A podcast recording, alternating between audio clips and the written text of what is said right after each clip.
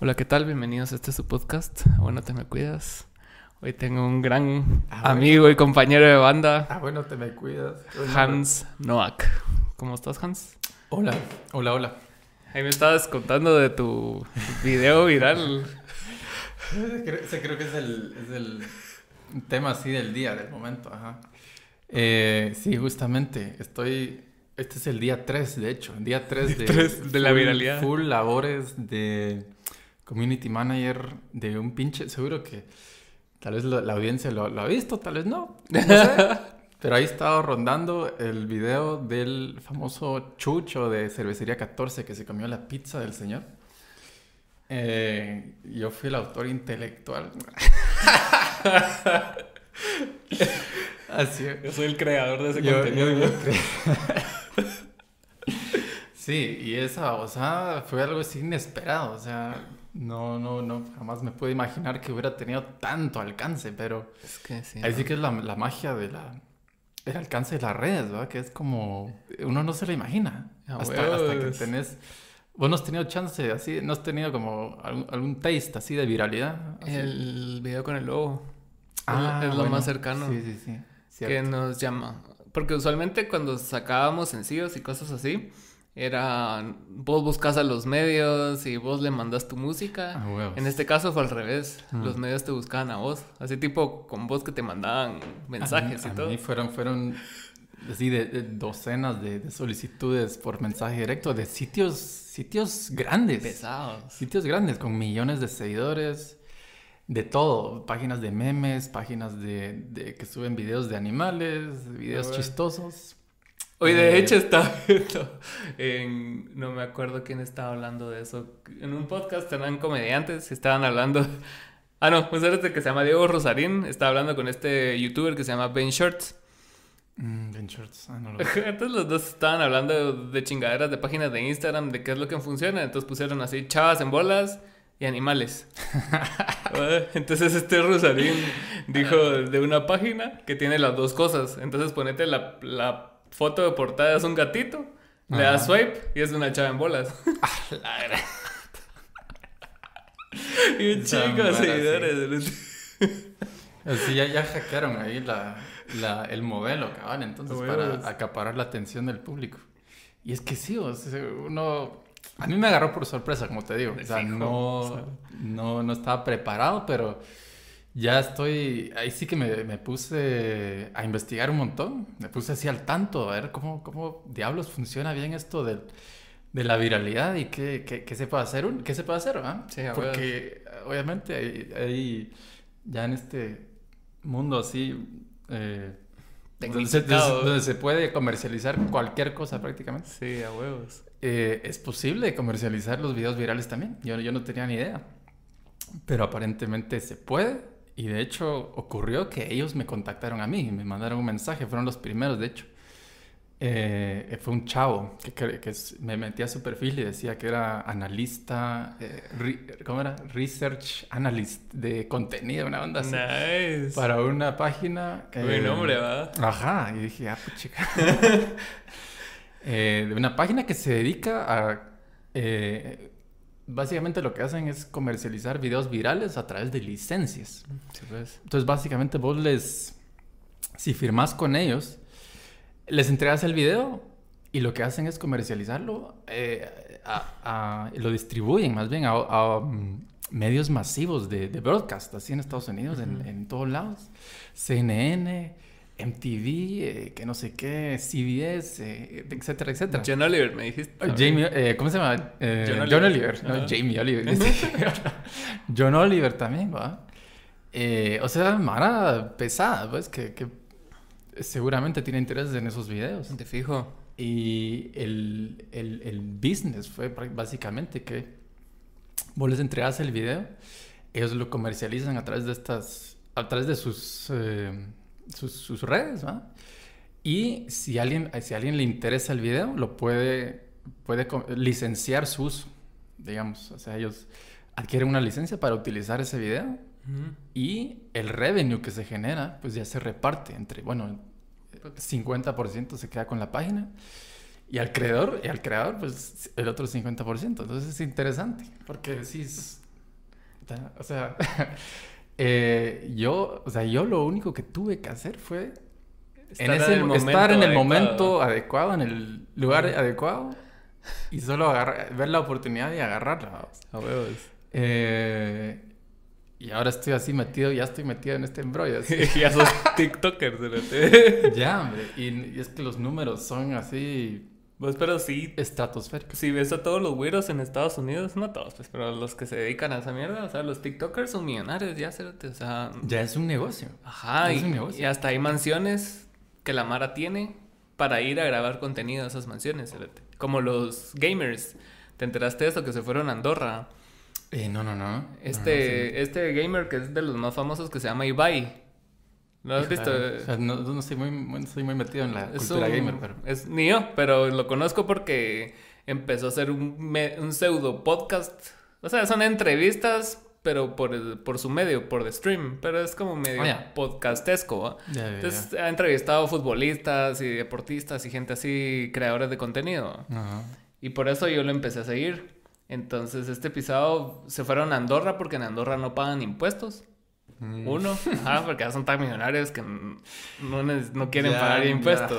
es un issue así. Sí, entonces tiene, tienen una mega mansión en donde está diseñada para, para crear contenido gamers. Ah, qué loco. Sí, pues, equipadísima, seguro. Sí, ajá, es así, súper internet y súper computadoras. O sea, hasta puedes jugar en la sala, puedes jugar en donde querrás.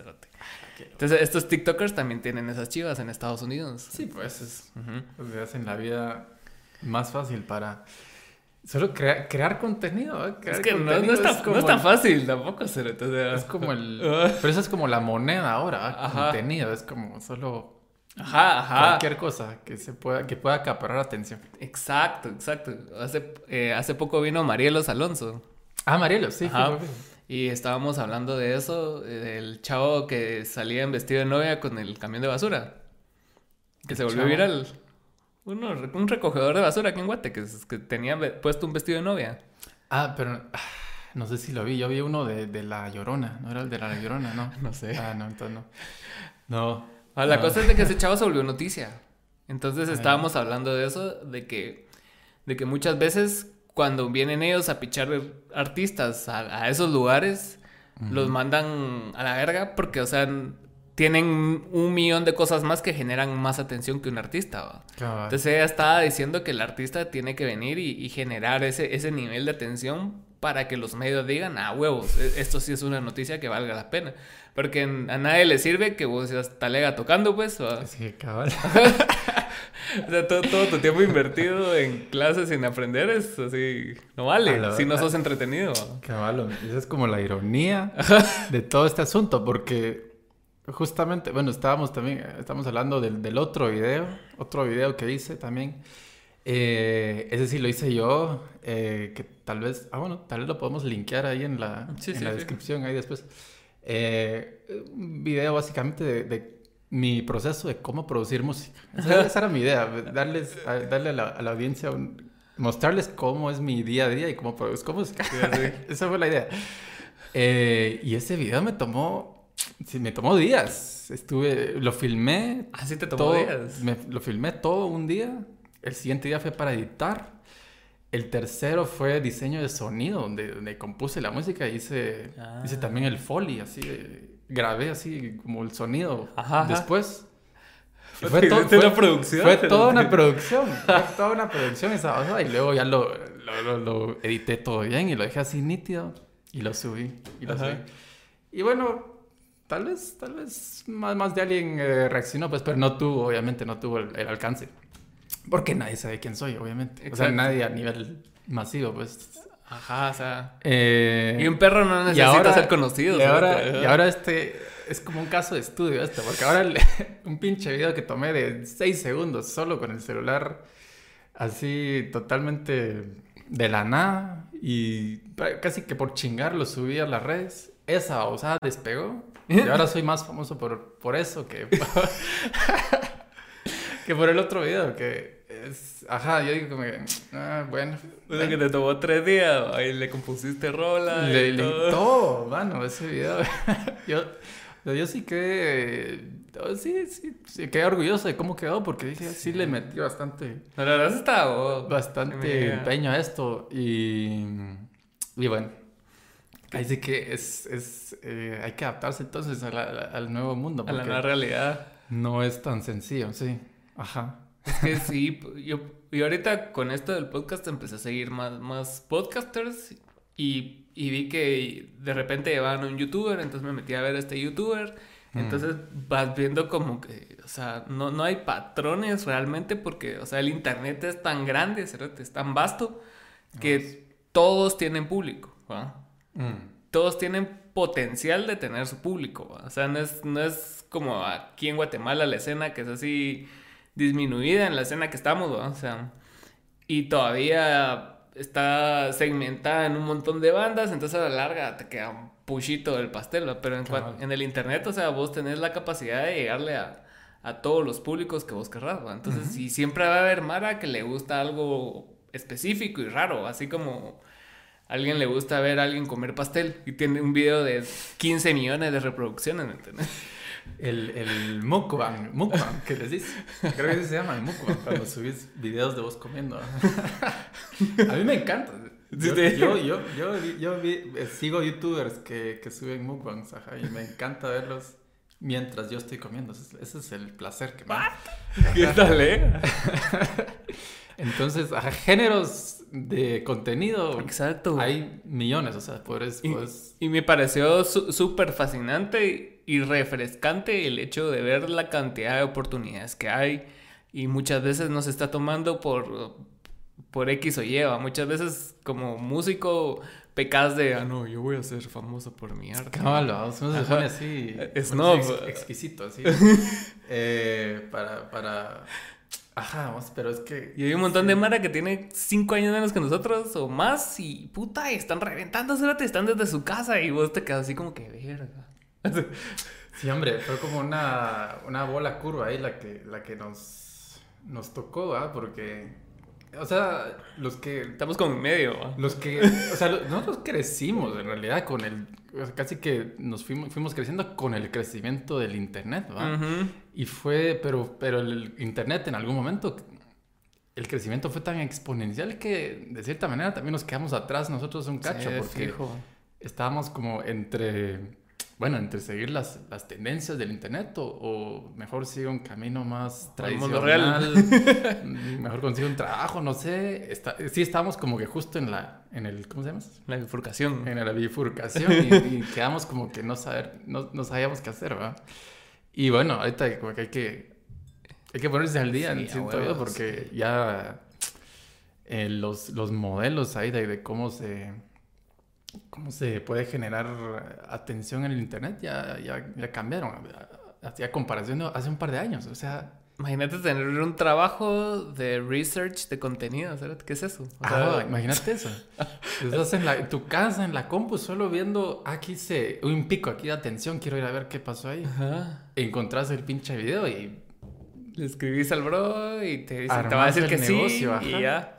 Cabal, vivísimo ese chavo, me, me, me, me, cayó bien. Era un brasileño. ¿Ah, sí? Ajá, así, hablando, me, habló en español y todo así.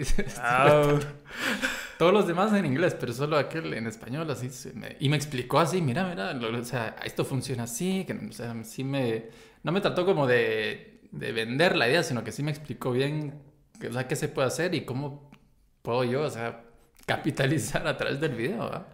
Entonces, y aparte tenía el respaldo de la página que sí era grande, sí, correcto, ajá. De hecho, la, la fui a buscar en, la busqué en Google y sí aparecía como entre las más reconocidas de, de lic- licenciación de videos. Ah, puta. Entonces dije, bueno, no tenía nada que perder. O sea, yo tenía, yo ahí tengo el Ah. video. ¿Qué más voy a hacer? Un video que no te costó nada, man. ¿Qué más voy a hacer? Entonces les dije que sí, firmé así, firmé con, firmé un contrato así legal y llené formularios así de impuestos, que no sé qué. ¿Qué tal? eh? Todo un desmadre, solo porque un chucho ahí se comió una pizza ahí y lo grabé. o sea. Ahí vi que Jorge Sierra alegó de que Ah, no le avisaste al señor. Esa es otra cosa. Sí. Ese, es otro aspecto ahí. y no le avisaron. Eh, No. Es un aspecto así chilerísimo de, de todo el proceso, los comentarios. Cu- Cuando ves Ah, bueno, qué- cómo comenta la Mara y qué comenta. Porque hay de todo. Hubo un montón, ajá, que, que alegaron así, ¿por qué no le avisaron al señor que no sé qué, que indignante, no sé qué. O- Otra mara así diciendo, no, los chuchitos, me encantan los chuchitos, déjenlos comer, que no sé qué. Otra mara comentando así como, este, ¿qué más comentaron? El, eh, eh, me, me, me encanta el, así, cosas así totalmente random. Atrás del, del, del señor hay un chavo con un ventilador haciendo como que avivando el fuego. algo Ah, sí, sí, sí. El chavo del ventilador, eh, eh, su ritmo del, de- va con la música, algo así. Ah, la Sí, gran. cosas así totalmente random. Se lo verá proyectando sus chivas. Pero ¿sí? uno tras otro, así, miles de comentarios. Primero todos en español, luego ya vi, ya veía yo en ruso, comentarios así en alemán, y así a la madre. Esto ya se fue. Esto ya se fue, dije yo. Ya, ya te hacías en tu mansión en, en Ah, Andorra. y yo totalmente abrumado, así abrumado. Te fijo. O, O sea, sea, tu teléfono te explotó. Totalmente. Ajá. ¿Y sabes qué se me ocurrió? Que esto ha de ser como... Ha de ser la vida diaria de, ponete, celebridades. Sí, apagan las notificaciones. a nivel... Así a nivel masivo, me imagino que de... Así, turn off, así las notificaciones, porque es demasiado. Bueno, Sí, cerote. Es demasiada atención. Aunque quisieras responder o, o- o medio interactuar, no se puede, porque en lo que medio empezás a teclar ya cayó otro. O sea, es- es, es una ridiculez.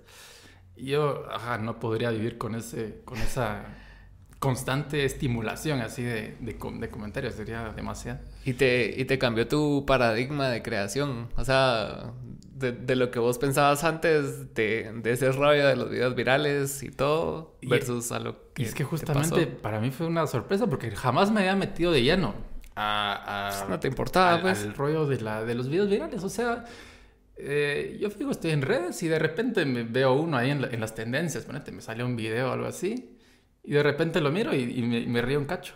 Pero nunca me había puesto a pensar, o sea, ¿qué hay detrás de todo eso? O sea, aparentemente sí hay eh, todo, un, todo un negocio, pues es toda una, eh, ajá, es toda una industria.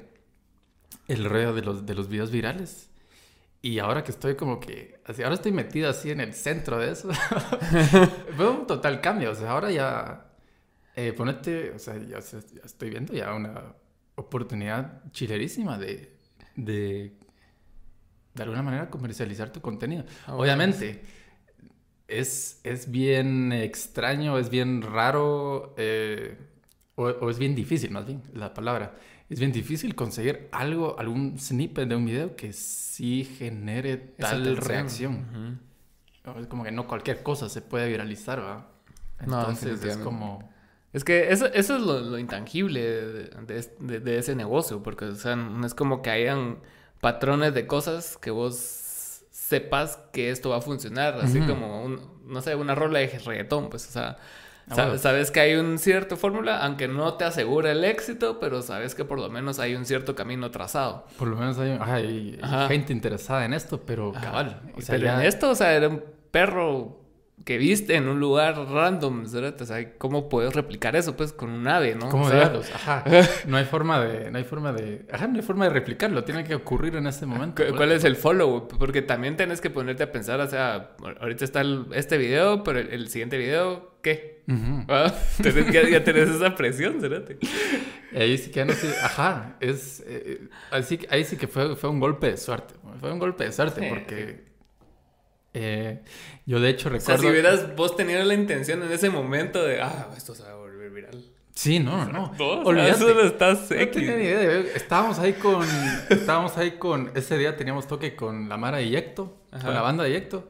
Y estábamos ahí solo chingando en lo que nos tocaba tocar, que era en la noche. O sea, estábamos con aquellos tomando cerveza, oyendo las bandas, o sea, chingando. Yo no tenía sin ninguna intención ni. Y de hecho tocaste y hasta después lo subiste. Ajá, hasta después lo subí. Hasta después lo subí. ahí, ahí pasó en tu teléfono ese, Sí, ese estuvo- bloque de oro. Estuvo así, ahí guardadito, ya. ese lingote ahí. Y, y vaya que no lo... Ajá, no, no, lo, no, no pensé mucho en eso. No pensé mucho en eso. Ese tal vez es un consejo ahí que le doy a la, a la Mara. Si tienen... Si logran captar algún video interesante que ustedes sienten que puede ser viral, no lo compartan eh, no, lo- no, no se lo manden a nadie. Ah, No, o sea, no, no lo compartan hacia lo loco. Ajá, ajá. Tal vez mejor prueben eh, postearlo en sus historias, que es como más eh, lo más sencillo, que fue lo que yo hice. Ajá. Sin pensarlo, pues yo lo hice solo porque aquí está el chucho, miren, miren, aquí está mi historia. Ajá. Pero al ver las reacciones que tuvo vez en la historia, Ah. dije, ahí fue donde dije, ah, no, esto tal vez, ¿qué pasa si lo subo a TikTok? Eso fue mi... Sí, yo creo que lo, lo vi en historia. ¿Vos lo viste en historia? Yo lo vi en historia Sí. y creo, no sé si reaccioné, pero sí lo vi, fue así, ah, qué tal. Ajá, no, creo que sí reaccionaste. Porque toda la mar está, es que eh, fue, fue la historia con más reacciones que he tenido, así creo que en, en- Tu en lo que he estado de Instagram. Ajá, toda la mar estaba reaccionando. Dije, mm, bueno, probemos a ver qué pasa. Voy a subir a TikTok. Y ahí está en TikTok, echando punta. ¿Qué tal? Y, y sí sentiste como un, un high, cerote, o sea, sí... ah, es un high. Una inyección de dopamina, Es sí. un- así, dopamina, serotonina al 100. O sea, cada rato así eh, me caía así un hit así de, de, de estimulación con los comentarios, con los likes, con los DMs, que toda la Mara. Ujú. Esa Mara que conocía también diciendo, mira, vi tu video en, la- en la página de esta página de memes que sigo, así, nada que ver. O sea, sí, sí, es, es, es adictivo. Ah, sí, bueno. es, sí es adictivo esa, esa, esa onda. Sí, sí entendés por qué la Mara siempre anda en busca del, de, de ese como high. ¿va? Ese high de, de, de ¿qué? Eh, No sé, validación tal vez, social, no sé. Algo No así sé, raro, ¿va? Pero sí, ya Porque somos- vos en, en general no sos alguien que, que esté tan conectado en, en el mundo, o por lo menos antes de este viralazo, o sea, eras No, como bien apartado. Totalmente. Y irónicamente, no sé si te conté a vos esto, o se lo mencioné a, a Cameo en algún momento, pero yo de hecho, eh, hace unos meses estuve así, estaba hastiado de las redes sociales y de hecho me di un detox, Ujú. un detox así. Me, me alejé totalmente, cerré Facebook, cerré Twitter, eh, ya no quería saber nada. Es que también, también Sí, estar es en- agobiante, man. en redes eh, todo el tiempo y sobre todo enterándose de, de las así catástrofes y muladas que ocurren en este país a cada rato es que es así es eh, Todos los días pasa algo. es desesperante Sí. querés o sea querés como denunciar cosas querés a- hacer algo tuitear algo para, para generar algo vos pero es te, te sentís prácticamente sin poder porque ¿qué, qué vas a hacer No se puede detrás hacer de una cámara, o sea, no se puede hacer nada. Y se siente esa, esa, ¿cuál es la palabra? Esa Impotencia. impotencia. Ujú. Y estaba harto de eso. Entonces, de hecho, por un tiempo cerré, cerré las redes. O sea, me alejé de todo eso. Eh, y bueno, y, ahora regresé. Con todo, ¿verdad? y ahora estoy de regreso. Vos está, estaba viendo, no sé si lo leí o lo vi en un programa, de que TikTok está, está diseñado para que tengas por lo menos un momento viral. Así. Ajá. Eso, de hecho, el, el- el algoritmo es como muy bueno. Algo Ajá. me mencionaba Krista, mi novia. Exacto. Me decía que el, que, que el algoritmo de TikTok está como bien tuneado como para agarrar Ajá. videos y como entregarlos así a la audiencia como de la manera más óptima. No sé, no sé cómo funciona. Sí, porque en onda. Instagram es, es un poco más complicado, ¿no? Digamos Twitter, o sea... Ahora es más complicado. ajá. Sí. De hecho, sí vi la diferencia bien notable. En, en TikTok despegó en cuestión de, te digo, dos horas. Ajá. Dos horas. Yo con, con 10 followers, pues. Ajá. en TikTok. En Instagram lo posteé. Hizo algo, de números, pero no, no, fue, no fue algo viral, ponete. A huevos, a huevos. Y en, en Twitter no tuvo casi nada de, de atención. Casi nada. O sea, bueno, ya, ya lo posteé hasta después, Ujú. digamos. Pero no. Sí fue una diferencia bien marcada. A huevos. Así que TikTok es el lugar para estar, amigos. Así que pónganse vivos. Yo, yo no tengo TikTok ¿No todavía. TikTok? No, no. ah, amigo. Pon- No, no es por que tenga alguna resistencia así de, de señor, sino que simplemente no, no he encontrado como algo que yo haga Mm. para que se vaya ahí, ¿me entiendes? Porque el podcast tiene, o sea, es, es un formato largo Sí, a huevos. y sé, y sé que hay Mara que tiene podcast y está en TikTok, pero muchas veces suben como que beats chistosos, ¿va? Como ahí, ¿cuántos segundos son? Como 20 segundos, ¿no? No, es un minuto. ¿Es un Hasta minuto? un minuto puede Mm, ser. ajá. ah. Es como una historia, digamos. A huevos.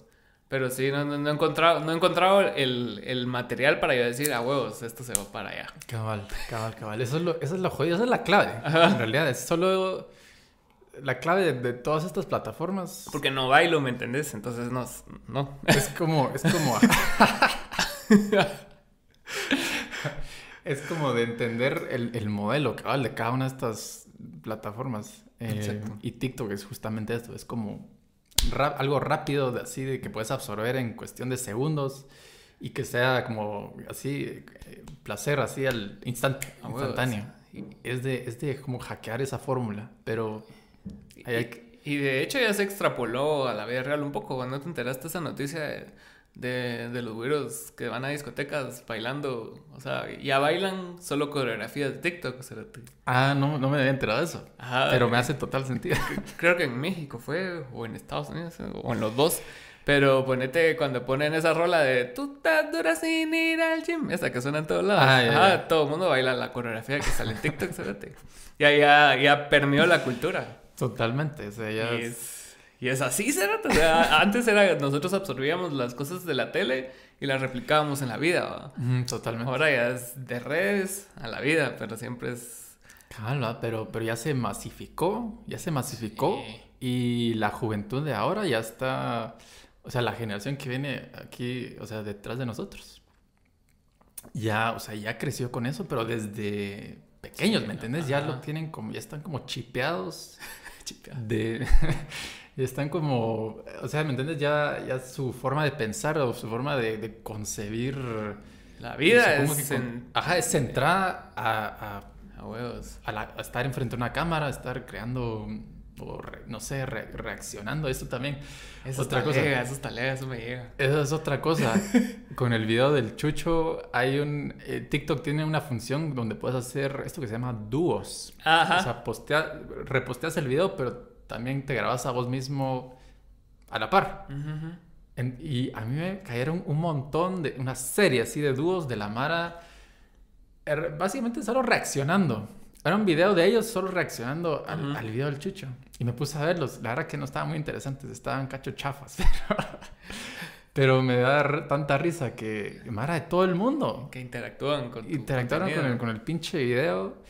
y de cierta manera lo están, están generando su propio contenido que es este género de reacciones, ¿va? También. Ahí si alguien... Deberías reaccionar, tal vez eso es tu género. Eso está llega, me llega. De, de, hecho era o podcast o, o reacciones de discos, pero... o sea, porque sigo unos brothers que se llaman Complex algo, que son, que son dos latinos afroamericanos que viven en Estados Unidos y se suben a un carro y escuchan un disco. Pero esos cerotes se van a la verga, cerote, siempre. o sea, están escuchando Drake y los dos digo, empiezan a bailar y empiezan a tirar verga y así como que puta, qué buena rola y qué. Y empiezan a hablar ahí. E, eso estuve siguiendo en la pandemia también y sí, sí, me atrajo un vergo, pero ahorita estoy bien aquí. Mm, reacciones de discos, es, buena, es buena, buena, buen género. Pues algo por lo menos, o tal vez algo más centrado como la escena local, ¿verdad? Sí, de discos de Guate. Ajá. Como los reposts esos que me cagan de las risas en la Mara que musicaliza, como ese tipo de videos. Como que la Mara está hablando y... Ah, la gran... Que hacen los acentos. Buenísimos. Buenísimos esos. que hacen los fraseos. Sí, sí. Ah, la madre, qué cabrones. Qué cabronazos. Eh, yo sigo uno, pero que, es un bajista. ¿Lo has visto también? Sí. Eh, Mononeon se llama. Ah, la gran buenísimo. O sea, su página de Instagram entras y eso es. O sea, cientos de videos de solo él tocando a la par de Mara hablando en las noticias o, lo que sea. y, y, lo saca idéntico. Lo saca idéntico. O sea, es buenísimo. Em, pero calma, ahí sí que hay que hacer un musicazo. y, y, te, y, amarrado a esto, con el primer video que sacaste, te iba a preguntar de, cómo haces vos para, para gestionar el ocio. O sea, porque vos te dedicas 100% a la música, ¿cierto? Sí. Entonces, o sea, o estás tocando o estás grabando, pero ¿qué haces para gestionar tu tiempo y no caer en procrastinar todo el día, ponete, sino que mantenerte productivo? Uf, eso es bueno. Es una buena pregunta.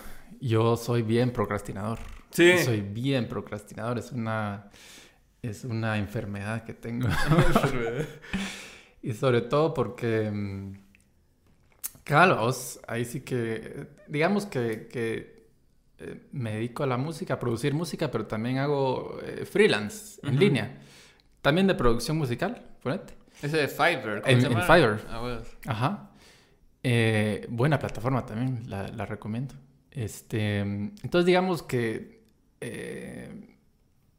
con- eh, con- eh, reparto mi tiempo en esas dos actividades mayormente, Ujú. pero obviamente estando uno en su casa sin, sin mayor eh, sin mayores presiones de, de- de nada más que De horario, digamos. Ajá, o de, o de llegar a fin de mes o lo que sea. Hay días en donde, donde de verdad, yo no hago nada. Así, te digo, yo, hay días donde solo paso el día Solo existís. solo en el celular o, o estoy en la cocina a veces, tal vez me pongo a cocinar algo. Ajá. Pero en términos así como de ser productivo, así que digo, hoy quiero hacer esto, hoy, hoy, hoy voy a salir de esto, a mí me cuesta un montón. A mí me cuesta un montón. O sea, me cuesta mucho gestionar esa, ajá, el, el tiempo de manera efectiva, digamos, como para poder avanzar en, en lo que tengo que hacer, ¿no? en cosas que tengo que hacer. Em, ah, pero es un reto. No, yo de hecho te preguntaría vos, ¿no tenés algún secreto? Porque yo no, no, no, he logrado este, manejar así como mi tiempo de la manera más efectiva. Y fíjate que soy bien caótico en la manera que manejo el tiempo, porque ponete en, en estos, en este tiempo que he estado grabando esto, o sea, me dediqué a grabar un, vergo de maras y, y como que en- en- entro en, en un trip así como que esto, esto, esto, esto, Ujú. esto, esto y lo hago. ¿va? Entonces, puta, eh, generé un chingo de contenido. Entonces sí, sí procuro, o sea, tengo el deadline de que el domingo tengo que sacar algo. ¿va? Ah, ese es tu... Vos pu- publicás Ajá. siempre en domingo. Pu- publico domingo. Entonces, Ah. pone- la primera, el primer capítulo que saqué, lo saqué un domingo. ¿va? Y, y dije, yo voy a sacar cada dos semanas. Pero después junté tanta mara Ujú. que, o sea, que- ajá, que hubiera sido muy posponer demasiado un video y también tal, tal vez hablamos temas más o menos actuales. Sí, pues. Ah, como ponete ahorita, estamos hablando del video, si lo posteo en tres meses, o sea, ya pelo la verga. Ahorita la- ya vas Ah. a estar enfriado, sí, totalmente. A ver enfriado. Ajá, ya grabaste tres más, ¿me entiendes? Ajá, huevos. Entonces, sí. Entonces, yo dije cada dos semanas y, y después dije, no, o sea, tiene que ser por lo menos semanal. Incluso ahorita estoy Mm. pensando hacer dos semanales. Ah, pues chica. Ajá. Y aparte ha- hago clips de los videos. Ah, he visto. Ah, que los... Porque la Mara, o sea, realmente, y soy consciente, no, no tengo una plataforma de 10 millones ni de millones para que la gente venga y se eche horas de horas. Sino que por lo menos, o sea, si no vas a ver la hora de podcast, por lo menos miras 3 Mm. minutos, 10 minutos de algo y, y ni completo los vas a ver. pero de un tema específico, ¿ah? Que decís, Ajá. ah, esto puede estar interesante. Ajá, entonces yo, escu- yo escucho el podcast después de grabarlo y es así, ah, puta, este tema está talega. Entonces corto la parte y, lo paso a otro lado, lo exporto y ahí me dedico a distribuirlo en las diferentes plataformas. Ah, muy bien. Pero- Así, a lo, a lo Joe Rogan. Ah, pero eso ese pisado y el, no sé si seguís a este creativo, el de Roberto Martínez, Ah, él sí no. No. un canchito mexa. Ah, solo a Joe. Solo a Joe ubico, la verdad. Tampoco estoy muy metido en los, en los Ajá, podcasts. va, estos dos pisados me llegan un vergo porque tienen un método de que graban todo simultáneo porque todo está conectado a la compu. pues. Va, entonces Joe Rogan, o sea, Joe Rogan, es Joe Rogan, se lo te va, o sea, tiene un, o sea, le A pagaron quien 100 quiera. millones por estar en Spotify, pues. Pero, o sea, ya simultánea lo que están grabando y hablando, o sea, todo se va junto, a- ya casi prácticamente editado a, a la compu y ellos solo lo sacan, va. Sí, pues. Y tienen así- su sistema de clipear los videos y se van a la verga. Y pues. está streamlineado esa onda. man. Prácticamente. O sea- Ajá. Entonces, eh, y este creativo mm, lo veo más real porque es un chavo así, o sea, normal, digamos. Y él es programador. Entonces, lo que él hace es de que tiene un algoritmo que cada vez que uno habla, eh, se switchea la cámara. Entonces, Ah, todo eso lo tira a la compu ya switchado de todo el rollo, sin Sí, necesidad de que alguien lo esté controlando, ¿va? Así en vivo. O sea, Ujú. qué loco. Qué engasado. Y a él sí hace manuales los clips. Entonces Ah, sí, después de grabar el podcast, ve y se mete a ver la hora, dos horas que grabó y... Sí, pues, pero con ese, a ese nivel así de, de sistematización ya puedes sacar Ajá. material, digamos, relativamente rápido. ¿no? Sí, a huevos. Así que, O sea... eh, Entonces, para regresar a la procrastinación, o sea, sí, sí, sí trato de, de enfocarme en, en, en cosas, o sea, ponete Mm. si, si tengo que escribir rolas para cameo o para lo que sea, o sea, me dedico a esa mierda, y- ya. Ajá. Ah, Eso está muy bien. Sí, es, es como algo más de, de costumbres, ¿va? O sea, creo que Ajá. Eh, probablemente no tengo la costumbre así como bien, bien eh, fuerte, como de sentarme a hacer algo. A veces, a veces sí, sí lo hago porque tengo que Ajá. hacerlo. Ah, O bueno. sí me, o sí, o no sé, eh, tengo buen- un buen día y digo, ay, quiero hacer voy tal todo. cosa. Ajá. Pero en, en otros días es como totalmente lo opuesto. O sea, tengo cosas que hacer y sé que debo hacerlas, pero no tengo que hacerlas ahorita, ¿me entiendes? Entonces me cuesta. Es como un esfuerzo. Tengo que hacer un esfuerzo así Más, grande sí. para, para levantarme y agarrar como esa, esa viada. Y- aunque tal vez si agarro un cacho de viada, tal vez sí ya, ya me voy, A huevos. ya puedo agarrar, pero es como ese, ese primer eh, empujón. ¿Y cómo me- cambia tu proceso creativo cuando estás trabajando de freelance o cuando trabajas con los proyectos en los que estás trabajando, en las bandas o, Mm. o Cadmon? O sea, porque vos, vos estás como que bien repartido entre tu hands de Cadmon, que es tu prioridad, obviamente, pero también, o sea, logras como compartimentalizarte en, en otros proyectos. ¿Cómo, sí cambia mucho tu proceso creativo o, o no? Sí, cambia, sí cambia, de hecho. Porque eh, en Cadmon, ponete, o Ujú. en Lone Feathers, que es el- mi proyecto como solista. O sea, sí estoy como de lleno metido en la composición, ponete, en escribir canciones, o sea, Sí, claro. literalmente crear la pieza de música. Entonces, ese ya es un proceso totalmente distinto para mí Ujú. que, que digamos, colaborar con, con otras bandas o con otros productores Ujú. que sí ya tienen, ellos ya tienen una idea, ponete, Sí, tienen una pues. idea de qué es lo que quieren, cómo quieren que lo ejecute, con qué sonidos, con qué eh, herramientas, etc. Entonces, para mí es, es de hecho, para mí es chilero porque, o sea, logro eh, funcionar creativamente en esos, como en esos dos modos. Mo- Sí, modo es pesado, modo full creativo, ponete para componer, pero también en modo, eh, como en modo, ¿qué? Modo así más eh, Colaborativo. músico de sesión Ajá. prácticamente, porque eso es lo que termino siendo, o sea, que me, ponete en Fiverr, me, o sea, lo que- me contratan para eh, grabarles un track de, de teclado, un track de, de bajo, lo que sea. Ajá. Y sí tengo que cumplir ciertas expectativas, o sea, y hay pago de por medio, ¿me ¿Y, entiendes? y ahí Entonces, cómo hacen para contratarte? O sea, te, o sea, pues te contactan y te dicen, mira, necesito un... ¿Cómo te dan las referencias? ¿Te mandan sonidos de algo? Sí, ah, Fiverr también es una buena plataforma. Lo que haces es, eh, bueno, creas tu perfil, obviamente, y ofreces tus servicios, sea lo que sea, eh, en el campo en el que estés, mediante una cosa que se llama gigs, Mm. que son básicamente servicios como específicos de cosas que haces.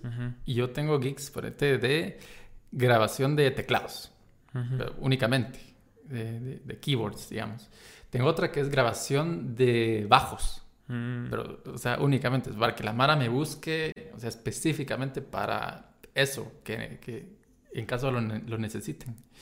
Y lo que ocurre cuando te contratan es, eh, te escriben y todo, o sea, te escriben, el, te mandan el demo de la, de la rola Ujú. y te, y te mandan todas las especificaciones que ellos necesitan. Digamos, ahí sí que depende de cada cliente. O Sí, sea, ah. cada uno te, te manda distintas cosas. Mira, quiero sonido específicamente de órgano en esta rola. Y te manda, a veces te mandan referencias. Que Ah, es- sí. Este es un artista que, que me gusta, quiero que suene algo así. Ponete. Ajá. Que es que ya ahí sí, ya que ya, ya entra como tu forma de, de interpretar Lo que te están lo, pidiendo. lo- lo que, pi- lo que te están mostrando que quieren eh, con- contra lo que suena, contra cómo suena la rola, ya, ya tengo yo que entrar y, y ingeniármelas para... Sí, porque muchas veces, o sea, tu referencia no tiene nada que ver con lo que vos a estás veces- haciendo. A veces ajá. no tiene nada que ver. Ah. A huevo. A veces no tiene nada que ver. Y la verdad que me, me da sí me ha llevado tiempo crecer en Fiverr. Ah, eso sí, eso sí, me llevó un buen rato, creo que un año o tal vez más, Sí. de no tener así ningún cliente. Wow. Pero ahí sí que eh, me cayó el primero, no sé ni cómo. Eh, creo que para unos teclados me contrató. Y después de eso, empezaron a caer todos los demás. Que de ser el mismo algoritmo que también, o sea, te, te va mostrando un poco más, ¿no? También, O sea, y sobre Porque si todo- se- te subís y no tenés nada, entonces así como que...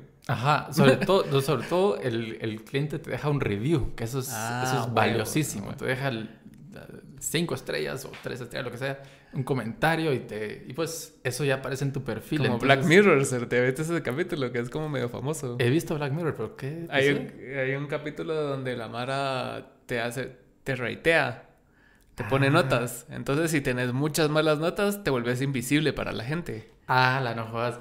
Ese no lo vi.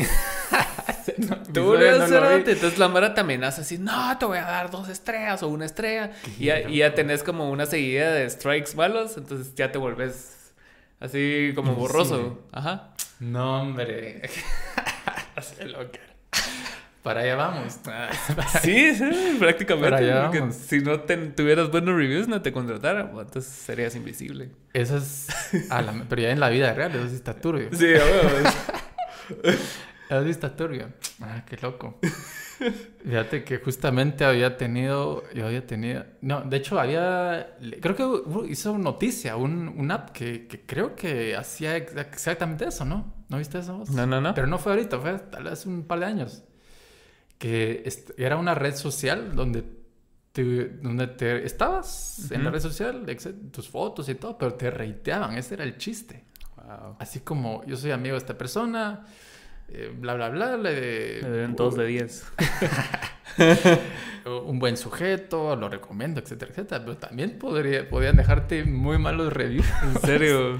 y ponerte así cero estrellas, no confíen, etcétera.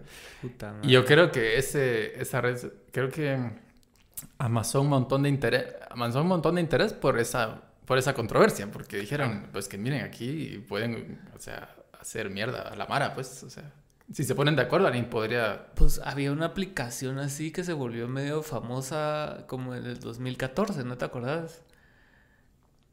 Tal vez sea esta, la que estoy hablando, ¿no? Yo, yo creo que sí, pero putas hermano, unos chismes bien feos.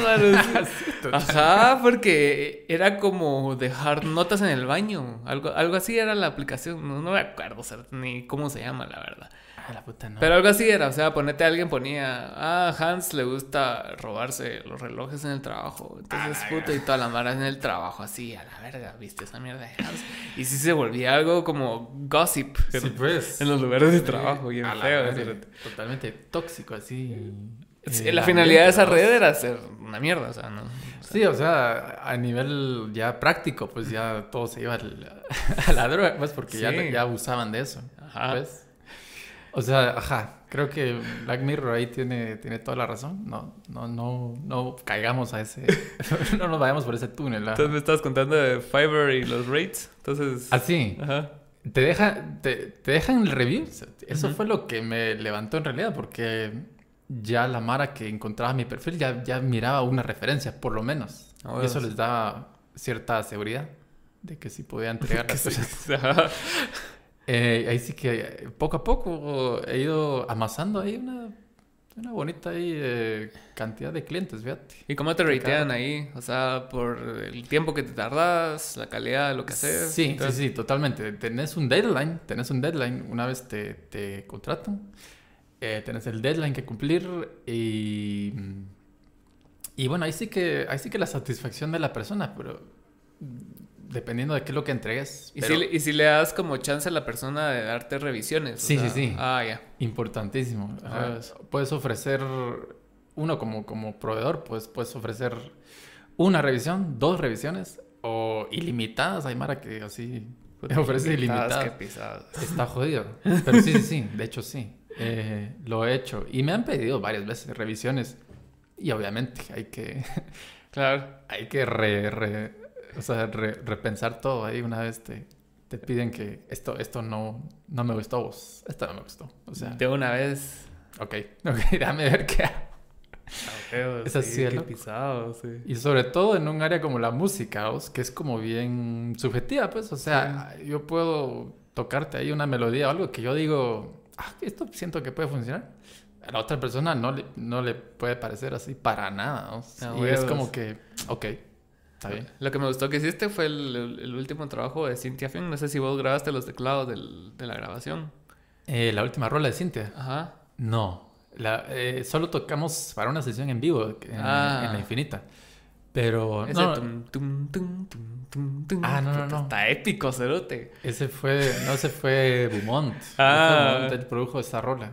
Ah, Ahí, ok. shout out a, a Beaumont. Shout out. ahí, ahí vi un artículo que salió de él hoy. Sí, En sí, el sí. que resuena que está shaping la cultura. Total, ¿verdad? Que es así top, top productor así de. Sí, ¿verdad? súper cabrón, caroncísimo. Hoy, hoy escuché una frase y creo que se presta para lo que estábamos hablando al inicio, que dice, tu deseo es el deseo del otro. A ver, a ver. Ajá. Tu deseo es el, es el deseo del otro. Y es, y es, y, y- y se llama el, el paradigma del espectador. Entonces, ah, como, como lo entendí yo, era, era de que como vos te proyectas a las personas, es como vos crees que te perciben. ¿Ah? O sea, ponete, Ajá. vo- Ajá. vos sos prácticamente un personaje de la percepción de otra persona. Ah, sí, correcto. Sí, sí, sí, ya Ajá. entendí, ya entendí. Entonces, yo me comporto de acuerdo a la percepción que vos tenés de mí. Mm, Ajá, para, según yo, llenar tus expectativas de lo que yo soy. Entonces, prácticamente, o sea, somos espejos, o sea, ajá, somos espejos de perspectivas. Y, era- algo y- así. Sí, sí, sí. y era lo que estábamos hablando de- del, del trip ese de, de- de la viralidad y, y de que venís vos y, y te- invertís tanto tiempo en, en, ese, en ese campo de que prácticamente vos te, vos te volvés un espejo de lo que la gente espera de vos. Ah, correcto. ¿Va? Entonces vos empezás a generar contenido en pro de cierto público que te está siguiendo. ¿va? Mm. Puchica. Qué, qué buena. No sé dónde sacaste ese quote, pero qué buena. O sea, así es. Yo creo eso, la verdad. Así es exactamente cómo funciona la, la interacción así social, ¿verdad? Porque ajá. no lo había pensado, pero totalmente. Totalmente. Sí, sí, porque ponete, o sea, tiene mucho sentido en- cuan- cuando, sos más artista y, y- vas por esos caminos artísticos en los que vos empezás a, a proyectar más que ser, digamos. ¿va? Sí, totalmente, totalmente. Y creo que el, el modelo de ahora se basa más en proyecciones que en lo que realmente pasa. ¿va? Porque Ah. ponete yo, yo, yo, yo cuando crecí los primeros shows que, que fui eran unos sh- shows de bandas de acá, o sea, en Aula 2000, o sea, los primeros artistas que yo vi de aquí fue Viento en Contra, ponete. Mm. Ajá. Y, y porque el brother de Viento en Contra me daba clases de guitarra a mí, uno que se murió. Ah, ¿en serio? Ah, no, no sabía que se había muerto.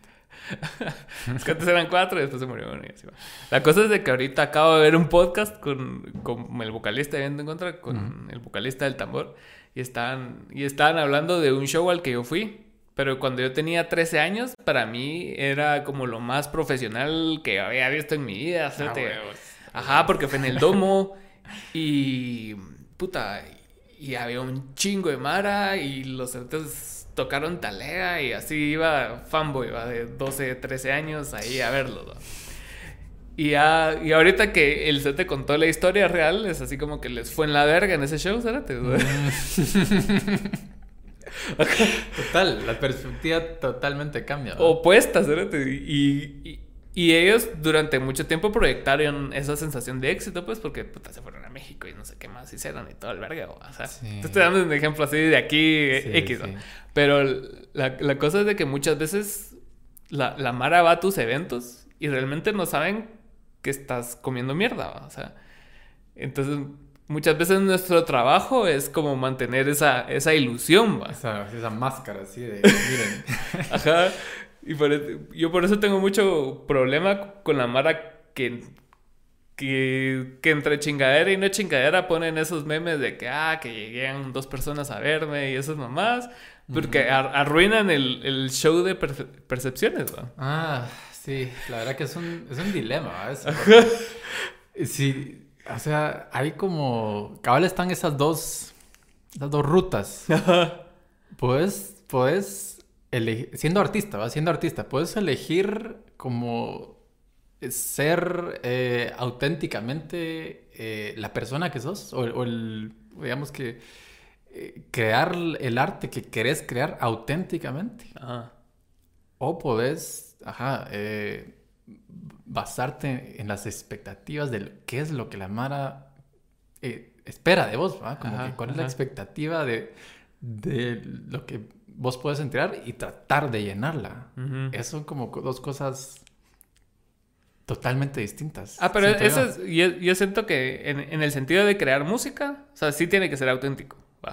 Para, para mí, E- no, Ese es el proceso sagrado, digamos. no puede funcionar Ajá. de otra manera. Ajá. Para mí no puede funcionar de otra manera. Pero ya, ya la forma de, de maquilar e- eso que es puro y proyectarlo afuera, que son las redes sociales, sí siento yo que tiene que haber cierta producción.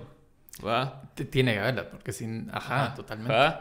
O Tenés, sea, que, tenés a, que enamorar a la Mara. pues, a eso es para- a lo que me refiero cuando digo proyectar. Entonces, Ah, ok. Ajá, no, no en, no en venir vos y, es- y llenar expectativas con tu música, porque ahí estás perdiendo vos, porque, o sea, no estás siendo auténtico Sí, totalmente. y le estás apostando a algo que no sabes que va a funcionar y no funciona, entonces la pérdida es doble porque no sos vos y, y- y la, y la rola es una mierda. Totalmente. Y creo que no, no funciona porque siento que justamente el, el hecho de estar intentando eh, satisfacer Exacto. a la Mara, es- la- la- creo que la gente tiene muy buen sentido, así como subconsciente de que, o sea, creo que ni se dan cuenta, pero sí lo sienten.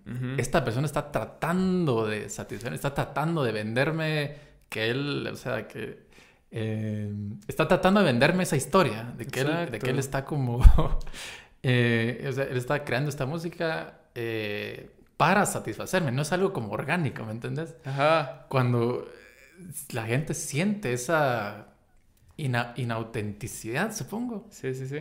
O sea, se, se tornan, se, se tornan totalmente, te tornan la espalda porque no se siente que es algo como auténtico que ellos como descubrieron, eh, ¿me entendés? Como que descubrieron su lugar adentro de, de ese género o ese Ajá. nuevo approach que están teniendo. Totalmente. Es como una onda bien psicológica, pero, Sí, es pisado. pero eh, aprender a como navegar eso es como, siento que también es clave. Es como que le metas reggaetón a Catmon, o sea, es- ¡Hala! ¿me entendés? O sea, ajá. Totalmente. Se sentiría así como Sí, que... este- sería un, así un ejemplo así bastante extremo, pero, pero ajá, totalmente. Ajá. Porque o sea, el reggaetón ahorita es el género así rey, pues, Vos por y- lo menos y- en Latinoamérica. Y no se muere, o sea... Y va para arriba totalmente, ¿me entiendes? O sea, ¿Viste ahorita que anunciaron el disco de Metallica? sí, será Se fueron a la verga todos los lo fans, vi. A la madre, o sea, ¿me Buena movida, la verdad. Ahí sí que, bueno, Metallica ya está a un nivel donde ya pueden hacer, ya, o sea, esa madre ya puede hacer lo que quiera, pues, o sea, no, ya, ya, ya estuvo, o sea, ya, Sí. hiciste- ya nos entregaste una buena discografía, o sea, da. Está Ajá. bien. Yo no me enojé, la verdad, pero... Yo tampoco, güey. No, de hecho, hasta me generó curiosidad. Yo quiero ver cómo suena eh, eh, Nothing Else Matters con, con... ¿Qué? Con J Balvin. No sé quién Ah. no sé quién era, pero... Pero interesante. La verdad, sí.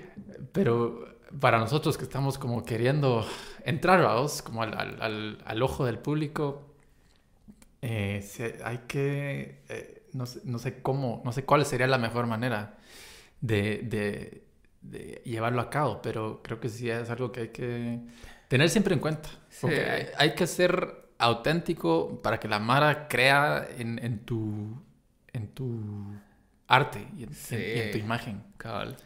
Porque de otra manera, yo no creo que funcione. No he visto a nadie que, que logre el éxito, o sea, subiéndose a una corriente, siguiendo una tendencia, como deliberadamente. No, no, Así no. como, miren, esto está sonando, subámonos aquí. Siempre, siempre hay, ponete, cada vez que se genera una ola, siempre hay un montón de mara que se sube a esa ola. O sea, Ah, como cuando es un género, o sea, ponete los Total. emos, los el pop, punk, el grunge, todos los géneros han tenido mara que están los pioneros y toda la mara que va atrás. ¿va? Va atrás, atrás. Ajá. ajá. Pero, o sea, no les va mal porque se hace sí tienen buenas rolas y muchas bandas y solo tienen una rola y, o sea, y mueren, va. Total, total. Pero sí, o sea, en este, en este nicho, yo siento que sí es. Lo, complicado uno es, la demografía. Mm. ¿va? Pero también tenemos la facilidad de tener internet, o sea, y, y por qué no aspirar a ese tipo de momentos virales, así como tu perro, ¿sabes? O sea, ajá. Y, yo la verdad soy, soy de, las personas que no, no, no, soy negativo con respecto a la capacidad que hay de, de crecimiento. O sea, mm. tal vez a nivel local, sí, si nosotros vayamos a ser como los primeros que van a sentar las bases, ¿va? Porque, pero no quiere decir en, en forma de resignación de que, ah, bueno, voy a hacer una disquera y me voy a dedicar a ser ejecutivo, sino que eso, o sea, sí hay que seguir creando y sí hay que seguir generando el movimiento, ¿cierto? Porque ahorita viene una nueva ola de, de chavitos que están haciendo música talea, ¿cierto? Está ahí solo Alejandro, está Eric ah. Orantes, un montón de mara nueva. Y los Floris. Los Florifundia también, sí, un montón de bandas que están surgiendo acá, los. Sí, yo por lo menos yo yo no sé cómo lo, lo veas vos. Yo, yo ya abandoné el, el sueño de ser ah, artista. O pues de, estar como en el, en el mundo del espectáculo. O sea, ya, ya, ya abandoné ah, ese, ese, sueño. O sea, eh, por suerte, en mi caso no fue tan... Eh, fue, fue, fue, así como bien fugaz. Esa, esa, ventana donde, donde dije eh, tal vez, tal vez si, lo, o sea, si logramos con la banda hacer, o sea, llegar a algún lugar donde sí podamos como crecer y, de alguna manera tal vez viajar por el mundo, etcétera. Fue bien corto, la verdad. Ya abandoné ese sueño eh, totalmente. Cuando te conocí sí querías todavía, más o menos, ¿no? Creo que fue por, por ese tiempo, por, esos tiempos. cuando, estaba como un cacho, sí, ajá, con, con ilusión de, de, Cuando sacaron el primer disco y todo el trip. Eh, empezamos a tocar en festivales, era como que esto va creciendo, ok, vamos a seguirle metiendo, que no sé qué. Pues, eh, bueno, eventualmente pegó la pandemia y bueno, ya sabemos toda la historia. Eh, pero incluso antes de la pandemia, yo ya estaba como redirigiéndome más, no tanto a, ser artista, sino a, volverme productor de música, que creo que sí es algo que más que de hecho que me interesa más. Me interesa más, me, gusta más estar en el estudio que en el escenario. Mm. Es algo que sí me di cuenta. El escenario me, me gusta, eh, pero fíjate que en la pandemia, no sé cómo te pasó, pero yo en la pandemia no extrañé para nada, no extrañé para nada estar en el escenario. No me hizo falta. no me hizo falta. Descubriste esa parte que no necesitabas eso. Y descubrí, de hecho, que me encantaba estar más en el estudio eh, creando y produciendo música. Ponete. Entonces, eh, ahí sí que aproveché ese tiempo de, digamos, de inactividad musical para ponerme a prácticamente aprender a producir eh, desde, desde el internet, ¿vamos? desde YouTube. YouTube, YouTube fue mi maestro de, de, producción, de mezcla, de empezar a ver cómo, cómo mezclar, cómo generar eh, 808s, eh, hacer como eh, qué programas usar, cómo, ajá, cómo manejar la De hecho, Lone Feathers surge en la pandemia, ¿no? O sea, el, eh, proyecto solista. De, no, no, no. Surgió en el, no, el 2018. ¿Ah, sí? O sea, el primer sencillo creo que lo saqué en el 2018, a finales de 2018. ya habías empezado el año pasado. Eh, no, no, sí lleva... Lo que pasa es que sí voy bien lento con ese proyecto. Voy bien lento, voy creando bien lento. La meta es crear un, primer disco, por lo menos un primer, primer material ahí para, para mostrar. Lo que de verdad me, me, encantaría hacer es empezar a producir para otros cantantes, para cantantes, para raperos, otros músicos. pues. Eso me encantaría en realidad, porque ya, ya, ya se abre un mundo, pues para, de oportunidades. Porque, como vos decís, ahí vienen bastantes artistas nuevos, vienen, o sea, Mara que probablemente está buscando eh, con quién producir su música. Exacto. Ese mundo me interesa más, ese mundo me interesa más. A mí no, a mí no me llega mucho que, que, la, que las ambiciones de todos estén puestas solo en un lugar, porque la O sea, no es que no me llegue, pues, pero, o sea, no tiene sentido que todos quieran ser la estrella, ¿me entendés? O sea, porque para una, para que una industria sea funcional, hay muchos actores dentro de esa industria que la hacen funcional, ¿va? O sea, está, puta, no solo el trabajo de estudio, está el trabajo ejecutivo, está el trabajo de organizar eventos, está el trabajo de management, o sea, puta, you name it, va a ser. Entonces, en, en, ese rollo sí siento yo que muchas veces nos enfocamos todos en ser la estrella y el artista y el que está en el escenario, el de los focos, pero poco se hace en el trabajo que, hace, que se hace backstage. Detrás, que... que es igual lo más importante de ese. Porque vos creas la rola, pero ¿y qué? Ajá. eh, ¿qué, qué, cómo la vas a promocionar? ¿Qué vas a hacer? ¿Vas a hacer toques? ¿Le vas, a hacer video? ¿Le vas a hacer arte? El release, no sé. ¿Vas a hacer un single, dos singles, tres singles? ¿Vas a sacar el disco entero de una vez? Entonces, son estrategias que, que sí tenés que saber o tener gente que sepa hacerlas. Porque, o sea, el aprenderlas uno solo lo malo es que perdés tiempo. totalmente, es un, es un chance, pues. porque, ajá, porque en lo que aprendes, en lo que te das vergazos, en lo que no funciona, en lo que sí funciona, entonces es un gran proceso que ya cuando sentí ya tenés 30. Se te fue el tiempo y, no lograste ahí como. Ajá, porque ponete, yo el primer proyecto en donde logré publicar canciones fue en este, Porque en todos los demás era nos tardábamos tiempo en componer rolas y nunca nadie, o sea, siempre había gente que no le parecía suficiente. Entonces era, era pura proyección de, inseguridades de que, ah, no, es que no está perfecta. Y va, cambiémosle el coro. Y le cambiábamos el coro, ya nos llegaba y, ya a la hora de grabarla ya no existía la banda. Ajá. Y así tocaba reinventarse otra vez y otra vez y otra vez y otra vez. Entonces, puta, ya cuando empezó este proyecto serio, que yo ya tenía 27, 26 años, espérate. Cameo. Yo, ajá, cuando empezó ah. Cameo yo ya tenía 26 años y en lo que se en lo que se agrupó realmente la banda yo ya tenía 29. Mm. Ay, no quiere decir que la edad sea un barómetro de nada, pues, pero por lo te, te da una una idea, o sea, sí, de... cuánto tiempo lleva este, este proceso. que la creación artística, la gente supongo que tiene una visión, o sea, ellos solo ven el producto final, pero todo lo que hay detrás, todo lo que viene detrás de eso, solo en, cosas así sencillas, solo en, ensayos, ponete. Se invierte un montón de tiempo, un montón de recursos, no digamos promocionar un, material o, sacar un video, que es, es una inversión así espantosa, pues. Sí Cosas que de chavito vos creías que alguien más las hacía, entonces no te mm. preocupabas, porque creces viendo MTV, ¿me entiendes? Total. Ajá, entonces esos cerotes se lo llegan y graban el video y está todo hecho. Que a huevo quiero ser como ellos, que no sé qué. Y después cuando vos empezás a grabar tus videos, así, puta, que cansado, llevo todo un día aquí. A la madre, ¿qué, ¿qué vamos a hacer? ¿Cómo? ¿Cómo? ¿Cómo? a la madre. Sí, yo, yo pienso que mm, porque de hecho vos grabaste tu primer video hasta con nosotros, ¿no? El primer video musical. Yo, yo no había grabado videos musicales. Yo no había grabado videos musicales hasta. ¿Cuál fue el que grabamos? Delirio. Ah, Delirio. Delirio, cierto. Yo no había estado en un video musical nunca antes de eso, totalmente. Pero es.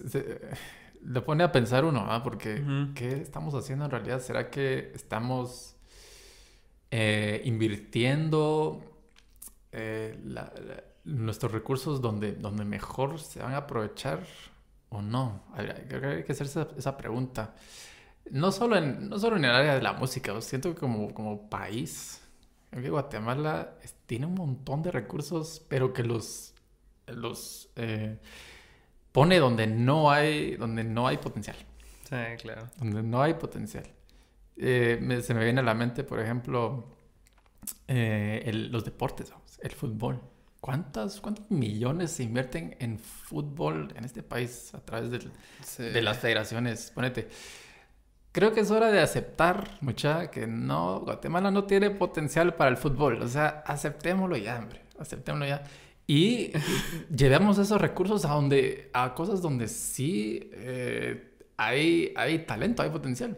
Tenemos buenísimos eh, nadadores, ponete Sí, los deportistas individuales son muy Tenemos buenos. buenísimos maratonistas. Eh, ¿Qué más? Tenemos... eh, Taekwondo, todas esas mierdas. este... ¿Va? ¿Qué estamos haciendo? Y, y re- y bueno, y, y viendo el, el- en el mundo artístico, no sé, no sé. No, no- no quisiera decir que aquí no hay, no hay, no hay, no, Guatemala no puede producir buenos artistas porque sí los, sí los ha producido. Sí. Pero quizá podríamos también enfocarnos en eh, desarrollar otras áreas, ¿vos? ¿Por qué no invertimos en, en generar buenos eh, productores, ponete, ingenieros de sonido, pero, pero profesionalmente, así, eh, con, con estándares de calidad Mundiales. Sí, alta, ajá. Que eso creo que sí podemos hacerlo. De hecho, de hecho ya, lo, ya eh, lo, lo están haciendo a través de Ujú. las universidades. Ponte, la Universidad de Valle lo ha empezado a hacer. Esa, ese está bien de huevo. Y me- Ese estudio, Ajá. Mano, es así, top, top estudio así Ajá. para, para grabar y producir, ponete. Eh, no sé, no sé. eh, supongo que habría que, habría que hacer un análisis ahí más, más, más profundo de cómo, eh, cómo podría hacerse eso, pero, ajá. Yo creo que sí, que sí se generan recursos suficientes como para no quitarle algo y dárselo a otra cosa, ¿me entiendes? Va porque, o sea, si el, si el fútbol tiene inversión, es porque genera. ¿Va? Eh, genera Genera dinero. revenue, Ajá, genera ganancia. ¿va? O sea, versus. probablemente. Versus a, a una sinfónica que la van a ver 20 personas al, Teatro Nacional, ¿me entiendes? Mm. Entonces, sí, sí siento yo que, que, sí, que sí se pueden generar el interés de las mismas marcas que patrocinan a otro, a esos, al, al fútbol específicamente, porque es el único deporte que realmente se apoya. Y, y no es tanto el problema de que los atletas no sean capaces, sino que también el dinero no está bien distribuido para generar el material humano. ¿va? Ajá, totalmente. O sea, porque ponete, si, si ves en, en Europa, puta, los, los pisados cuando debutan con 17 años, llevan 10 años de torneos internacionales atrás, o sea, Mm. empiezan a jugar torneos internacionales desde los 8 años. ¿Va? Mm. Entonces ya cuando llegan a, a- al equipo, al primer equipo, es puta, ya, ya son veteranos, ¿ves? O sea, Cabal. ya solo trasladar los ocho años que llevo jugando a nivel internacional, jugando contra holandeses, franceses, alemanes, a, a este nivel. Y muchas veces, o sea, la gran mayoría se queda. ¿sí? Porque así funciona todo, pues. O sea, Ah, así estaba escuchando hoy a, a Joe Rogan, que estaba de invitado en, en otro podcast, que, que él estaba hablando acerca de la cultura de Los Ángeles. De que Ah. a él, o sea, con- sí le gustaba, pero con el tiempo le dejó de gustar, porque todos viven con la expectativa de ser la siguiente mierda de huevo, la siguiente Ah. maravilla. Todos piensan que en cualquier momento te van a descubrir, o, la, o culturalmente hablando, no todos, pero sí culturalmente, Mm. es que todos creen que tienen la posibilidad de ser famosos. Ah. Ajá. Entonces es algo que él considera como una locura porque, o sea, ponete Aymara que pasa todo el tiempo siendo rechazados en castings y nunca tienen la oportunidad, pero nunca mueren la esperanza realmente de, de ser descubiertos y de la nada ya tienen 50 años. Ajá. ¿Y qué hiciste? Así. Nada. Ajá, solo viviste bajo una esperanza, ¿cierto? Y, y trabajando así en cafés o en cualquier mamá así X. Y, y pasaste 30 años de tu vida productiva deseando y, y no logrando. Entonces, regresándolo acá, si- siento yo que sí, sí hay que distribuir bien los recursos, porque yo siento que el problema no se va a solucionar con darle dinero a los artistas. Porque no, no van a haber instituciones confiables que vengan y distribuyan sabiamente ese dinero. Ajá, que lo sepan, Ajá. lo sepan aprovechar al máximo. Ajá. Es que esa es la onda. No, y sobre todo, estamos hablando aquí en Guatemala, un país plagado por corrupción, vamos. Exacto, A todos los niveles, puta. desde la, el, el gobierno hasta instituciones Y estoy así seguro que muchas de las instituciones en- para la cual nosotros inscribimos la música y toda esa mierda, o sea, hay hay algo, o sea. Hay de cosas de cosas, cabal. mm, Que... Sin señalar Que uno- instituciones ni personas, pues, pero... o sea, Totalmente, pero uno tiene que meterse así al, al embrollo para, para, pues, para enterarse de todo eso, cabal. Sí. Y mm, sí, siento que ese es el gran problema, como, como país creo que ese es el, el gran problema, pero, pero tal vez puede ser también como algo, algo- como cambiar la mentalidad, creo que deberíamos ta- también tratar de hacer, porque eh, siento que es, por ejemplo, regresando un cacho al fútbol, creo que es una, o sea, a todos nos encanta el fútbol, digamos, pero es una, creo que es una, eh, estamos más, en- más como mentalizados eh, en, en- en solo querer participar en el fútbol porque, porque es popular, ¿me entendés? No necesariamente porque seamos buenos. Exacto. Entonces creo que eso- si pudiéramos como solo eh, vencer esa, esa mentalidad de, de, eh, no sé, como reconocer pues que no es, o sea, probablemente no va a llegar a ser ningún tipo de, no, no vamos a ser ningún tipo de, de mayores jugadores en ese deporte. Exacto. Podemos, eh, y no tiene nada de malo, ¿ah? No, o sea- Reconocerlo.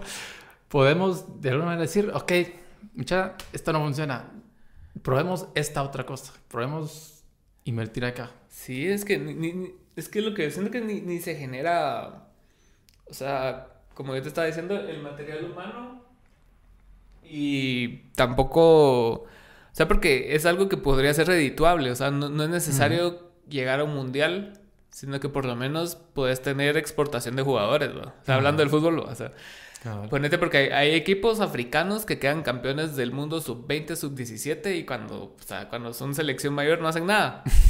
Pero pu- todos juegan en Europa, cerote.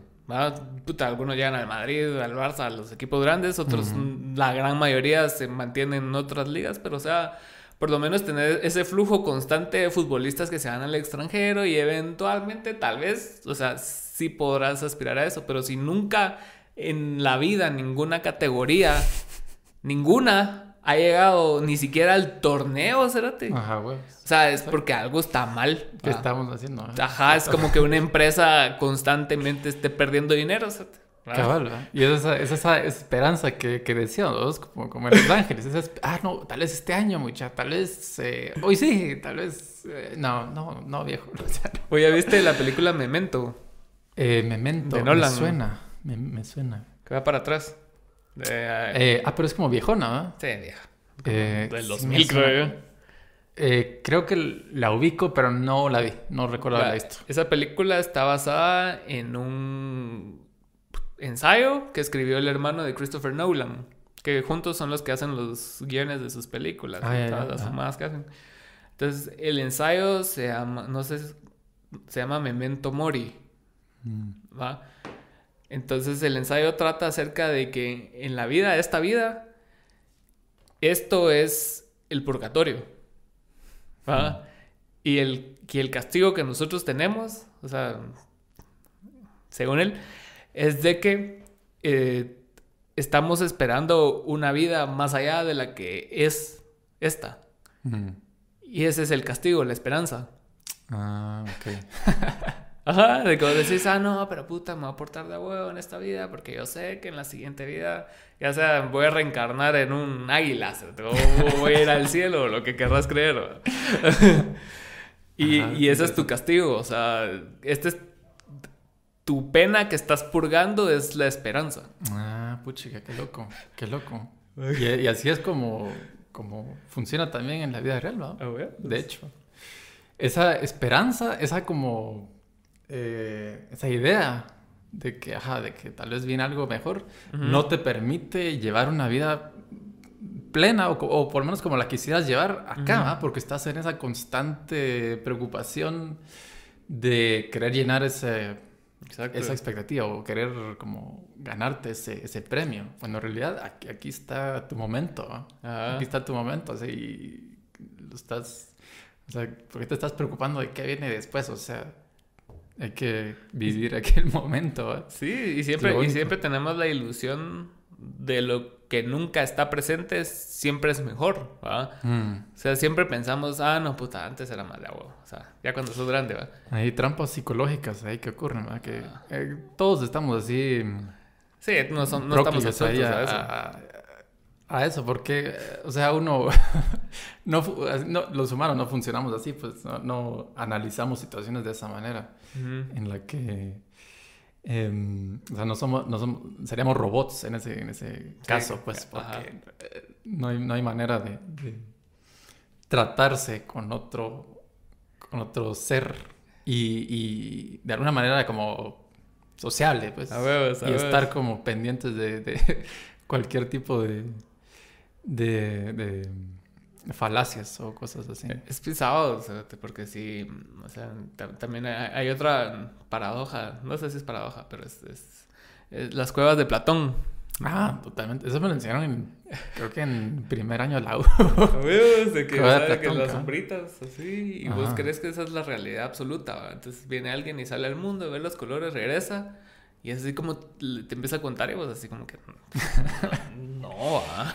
La alegoría de las cosas. Fijo, me, eso me, eh, sí, flashback a filosofía de primer año de la U. ¿Vos que estudiaste en la U? Eh, Yo estudié ingeniería electrónica. Ah, por eso conocías a Pamo. Ah, por eso conocí a Pamo, sí. Ah, ya, ya. Pero él, Él es electrónico, él es industrial, creo. Industrial, ¿va? sí. No, pero llevamos un par de clases juntos esos primeros años. ¿ah? No, yo soy ingeniero electrónico. Ahí, eh, así ya, ya, no, ya no profeso, ya no profeso, pero, Pero sos. pero soy, ahí tengo el papel. Ahí Ah, tengo ¿qué el tal, papel que no me sirve para nada, pero... no, sí, me, sí, Sí, eh, trabajé en una empresa de, de- de seguridad electrónica eh, por dos años y medio más o menos. Sí estuve metido ahí en el mundo, pero eh, renuncié. ¿Se ves por la música o qué? Renuncié, eh, eh, no, no necesariamente por la música, sino porque estaba demasiado... ah, no, es que era agotador el... Era agotador el chance, o sea, sí, te- Mm. sí me absorbía un montón y, y ya estaba ex- así exhausto Sí. de tanta cosa, Simón. Eh, ¿Y qué, y qué haces como ingeniero electrónico en una empresa así? yo estaba a cargo de eh, las eh, estaciones de parqueo Ah, en los centros comerciales cuando vas a pagar el ticket. huevos, Las, huevos. las refris. Esas- yo estaba a cargo de las refris. Era, era básicamente ingeniero de, de sistemas de parqueo. Entonces Mm. iba de un lado para otro como viendo los sistemas de parqueo, si había algún verga, pues había que ir a, a darle servicio, etcétera, etcétera. Eh, y un montón de tareitas más, programar las tarifas de los parqueos, era todo un chance. Sí. Era bonito, la verdad que, no, la verdad que me gustaba el, el trabajo, pero sí era agotador. Y ahora cada vez que ves unas refries, así digo... eh, Sí. Ya no puedo ir a Miraflores, ya no puedo ir a Miraflores porque me traen malos la recuerdos. ¿no? Así a la madre. Eh, ah, bueno, no, de hecho ya, ya pasó suficiente tiempo en donde ya puedo ir a la máquina y decir, ah, aquí, sí, dame mi dinero, dame mi vuelto. Robame mi dinero. Dame mi vuelto. ¿Ves qué buen negocio es en las máquinas, vos? Ah, aquí en Guatemala es un negociazo, amigo. Negociazo. Sí. Aquí todavía, aquí todavía se cobra el parqueo. Vas a Estados Unidos, allá es así inaudito eso. O sea, allá no pagas parqueo. Porque así pelean por sus derechos, pues. Olvídate, eh. Eh, o no sé, o sea, estuve ahí recientemente en Miami y... ¿Y cómo te fue? Sí, con, con la vacuna. ¿Te vacunaste, va? Ah, muy bien. Fui a Miami a vacunarme, correcto. ¿No viste que Estuvo Dani subió un hilo de, de la vacuna? ¿Quién, quién, quién? Dani Marín. Ah, Marín. Creo que sí vi. Ah, sí lo vi. Soy De hecho, hasta le, le di like y todo. Hija. Abro Facilísimo. hilo. Facilísimo. Facilísimo, mucha. Sin cita, me vacunaron. Fin del hilo. Sí, hombre. Eh, a nosotros nos fue muy bien. Fui con mis, con mis papás y mi hermano allá en Miami. Eh, es, es sencillísimo. Hay eh, varios lugares donde los puedes hacer. Hay farmacias que están certificadas para hacerlo, pero nosotros fuimos a, una, a un campus universitario eh, en el parqueo ahí. Ahí estaban los, unos to- todos los grandes. Ahí estaba el cuerpo del ejército y todo, así. Estaba totalmente equipado. Llegas, te preguntan cuál querés. La, ¿Está la Pfizer o está la eh, Johnson Johnson? ¿Cuál te pusiste Johnson? Me puse la Johnson, de una sola dosis. Mm, Así, de una, vamos. ¿Para qué voy a estar ahí regresando por segunda Un dosis? Chingo de pasajes. Eh, todos nos pusimos la Johnson, de hecho. Este. Te haces tu colita, 20 minutos, eh, luego te pasan a un cuarto a solo a responder ciertas preguntas, cuál es su nombre, etcétera, etcétera. Tiene ciertas alergias a las... o, le, le, causa así... tiene, le tiene miedo a las agujas, que no sé qué. Una entrevista ahí. 10 minutos. Y después te pasan ya al cuarto donde están los militares. Ahí está el, el Army, así, de Estados Unidos. Ellos son los que te inyectan. Ah, y así efectivos, mano. Un minuto, creo que ni un minuto estuve en ese, en el, en el cuarto. ¿En qué, ¿En qué brazo lo quiere? Aquí. Sa, sa. dos, en dos segundos ya, ya tenía la vacuna. Y de último te pasan solo a un cuarto a esperar un, 15 minutos. Solo para ver que no tengas reacción. Y ya estuvo. Ya estuvo. Salimos de ahí, yo diría que en menos de una hora. ¿Y solo fuiste a pasar el fin de ahí o te fuiste una Fuimos cuatro días. Cuatro mm. días, nada más a pasar el rato. Ya, echar la vuelta también. sí, claro, ya aprovechando. Y después regresamos. Facilísimo, súper sencillo. No nos pidieron mayor cosa, una identificación en lo que te piden. ¿Y, eh, aglomerados no estaba nadie? Había Mara. Había, había más Mara eh, latinoamericana que gringos. era, era toda la Mara en la cola. Todos hablando español así. La, inoperancia de sus países los lleva a esa mierda. Totalmente. Y es que, la, la, ironía de este mundo, a mí, a mí me encanta la ironía. Así disfruto mucho la, ironía. Aquí donde no tenemos vacunas, ¿verdad? Tenemos, nos vemos forzados a ir allá a, buscarlas. Allá en Estados Unidos las tienen por montón. Los gringos no quieren vacunarse. Son anti-vax. Nadie quiere vacunarse en, en Estados Unidos. A la madre, a mí me da, me da risa. ya me divierto. Viste que la palusa está dando entradas gratis y. Si te, si te pones la vacuna, ¿ah? Ahí, o algo así. Algo así era. Algo así. Imagínate, Artistas, de hecho, vi, no sé quién vi, creo que Bruce Springsteen, que estaba pidiendo eh, para la asistencia a su concierto prueba de la vacuna. Prueba de la vacuna, si no, no entras. Es que parte de la conspiración es esa, o sea, de que de que se va a volver un mundo como que para la gente que está vacunada.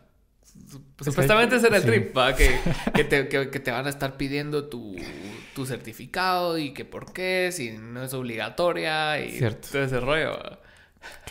es que hay, hay teorías así de teorías conspirativas. Sí, se, van a la verga. que la Mara. Y, y, sobre todo en esta época, esta era del internet, que donde cualquier idea puede como generar interés y encontrar un público, es como lo que estamos diciendo. Cualquier, o sea, pones ahí en tu video de YouTube así bien, bien, bien eh, armadito. Ajá, y, te armas un script bien articulado y, y puedes volver loca la mano. Sí, sí, sí. ¿Cómo se llama? Se, cuelga así de esa cosa. Sí, a huevos. Y este, y bueno, yo, yo, la verdad que no, no me meto mucho a, a ese mundo de conspiración. ¿Vos, una, el año pasado me metí al principio de la pandemia en lo de Pizzagate. ¿Qué era lo de Pizzagate? De que tenía, había una pizzería donde supuestamente vendían niños. Ah, es que eh, eh, había un cerote que era el jefe de campaña de Hillary Clinton y tenían correos con mensajes codificados. Ah, ajá. Entonces hablaban de pizza, de salsa, de queso. Ajá, entonces la Mara se la tripió así turbio, de que el queso eran las niñas y la salsa eran los niños y la pizza era no sé qué y todo y, apuntaban a un lugar en DC que es una pizzería de un cerote. O sea, no toda teoría conspirativa es tan descabellada cuando ya empezás a, seguir como los traces. Los patrones, ¿va? Ajá, y, ves cosas así raras de la Mara. O sea, sí tiene sentido que vos llegues a pensar eso, porque el cerote dueño de la pizzería subía un montón de arte bien raro, cerote, o sea, de Mara amarrada, y a veces de niños y cosas así. Y, lo que disparó la teoría fue el video de Justin Bieber, el de Yummy. Sí. Ajá. No la disparó, pero o sea, como que le dio. Porque había como simbología en el video o algo así. Bien raro, porque el video es bien raro, no sé si lo has visto, pero el cerote llega a un restaurante y están.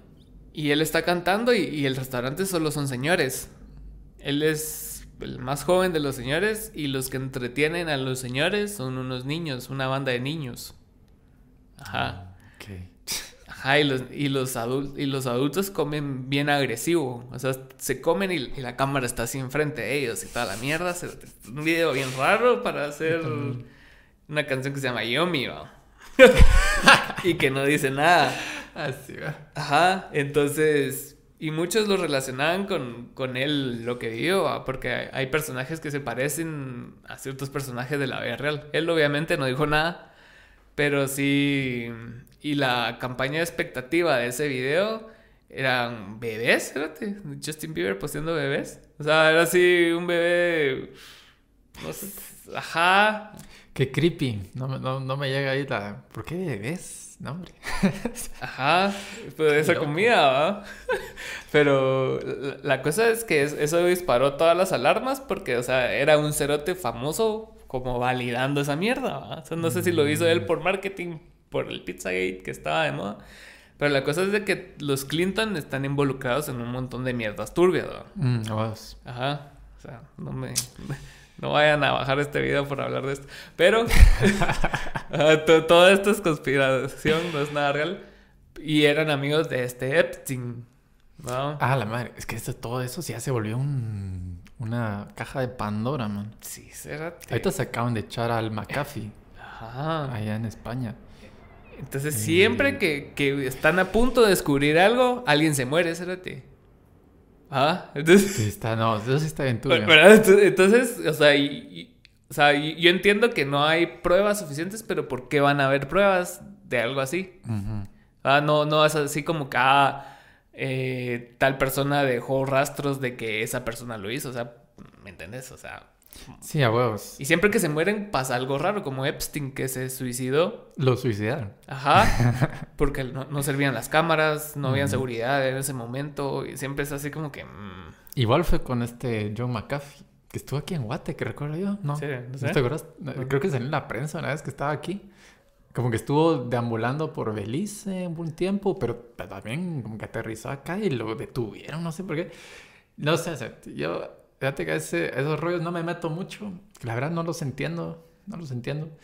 Y, eh, y fijo, este, ya con, con todo el, con esta cultura de, de, conspiraciones, ya se vuelve así como una cosa bien... Eh, a, mí por lo menos me cuesta seguir ese hilo y ya no sé ni qué creer. La voy a hacer. Entonces, eh, como que, ajá, no me he metido así de lleno, pero estoy seguro que hay cosas bajo la superficie que no nos enteramos y que están ahí.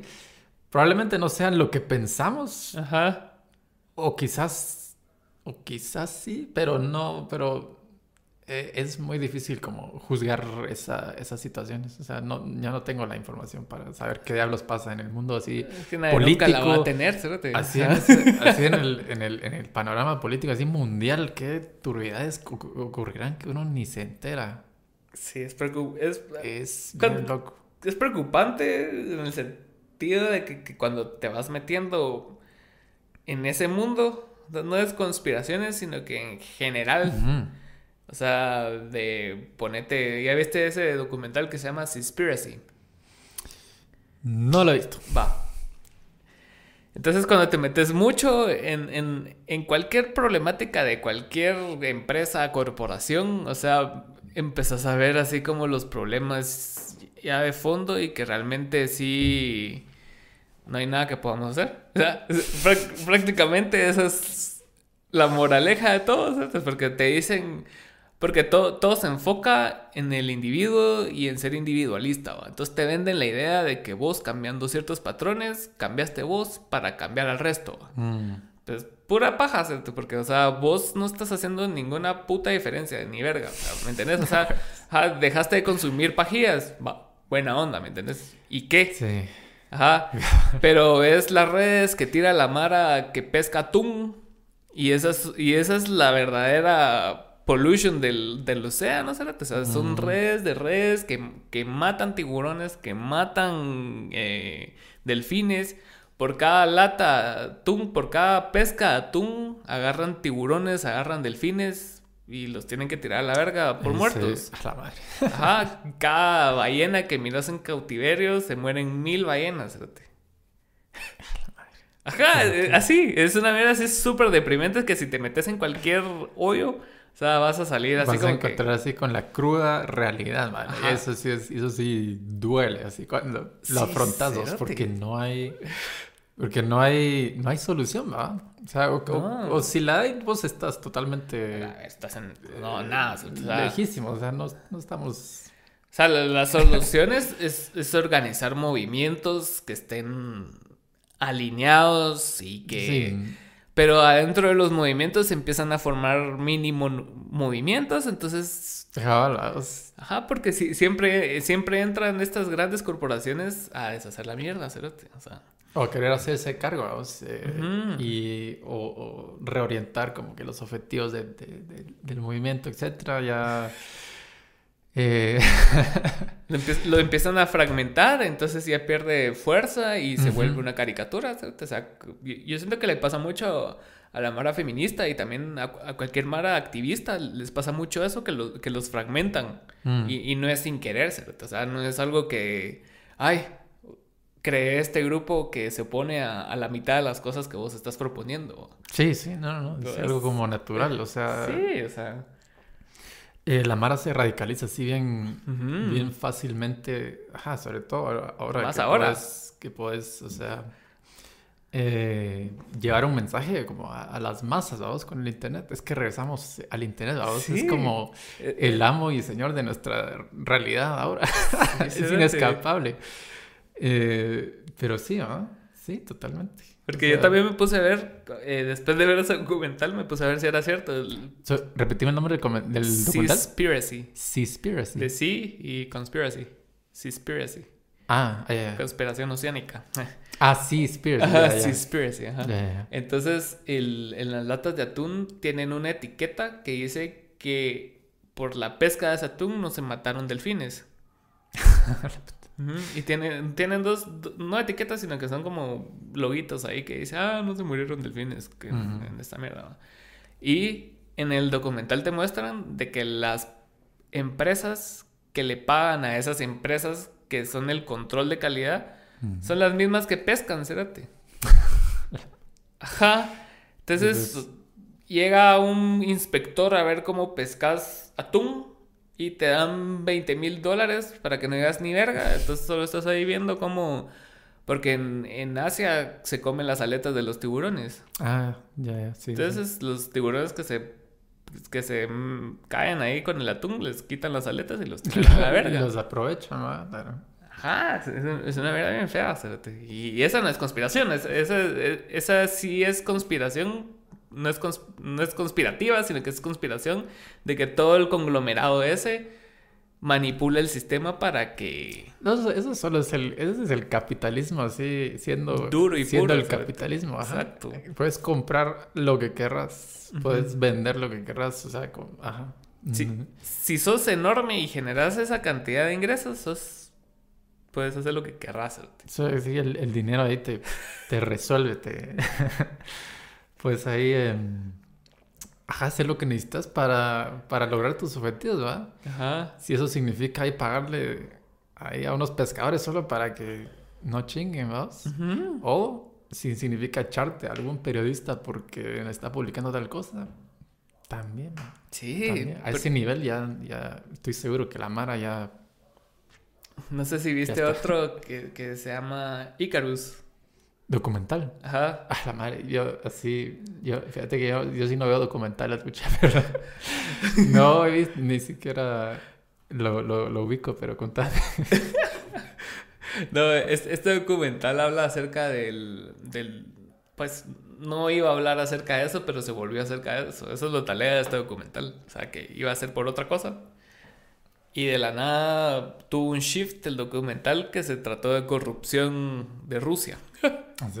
Ajá, porque el Cerote lo que quería demostrar era de cómo el- las drogas enhancement sí, sí pueden mejorar tu, tu rendimiento en un deporte de alto nivel. Por lo de Lance Armstrong. Ah, ya, ya. Entonces, en, el caso de Lance Armstrong, lo que pasó fue que él se, adoptó, él se dopaba, pero también se dopaba en los primeros 14 lugares, ¿erote? Ajá, entonces... Entonces era así como, ¿quién le damos el primero? el quinceavo. El quinceavo. Entonces él vino y hizo la... hay una carrera que es como el mini Tour de France que se hace en Italia. Y es una mierda así estúpida, es amateur, pero es estúpida. es como que te, recoja, te recorras todo Guatemala en bicicleta, o más.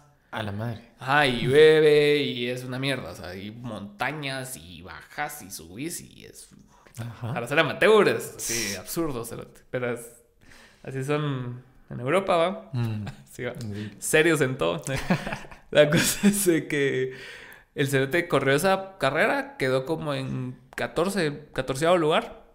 El primer año, sin doping, sin nada. Y el siguiente año que se dopó, le fue peor. Entonces el, el se dio cuenta que, o sea, no solo es de drogarte, sino que también tienes que tener talento natural. Tienes que entrenar, Para No, sí, entrenó.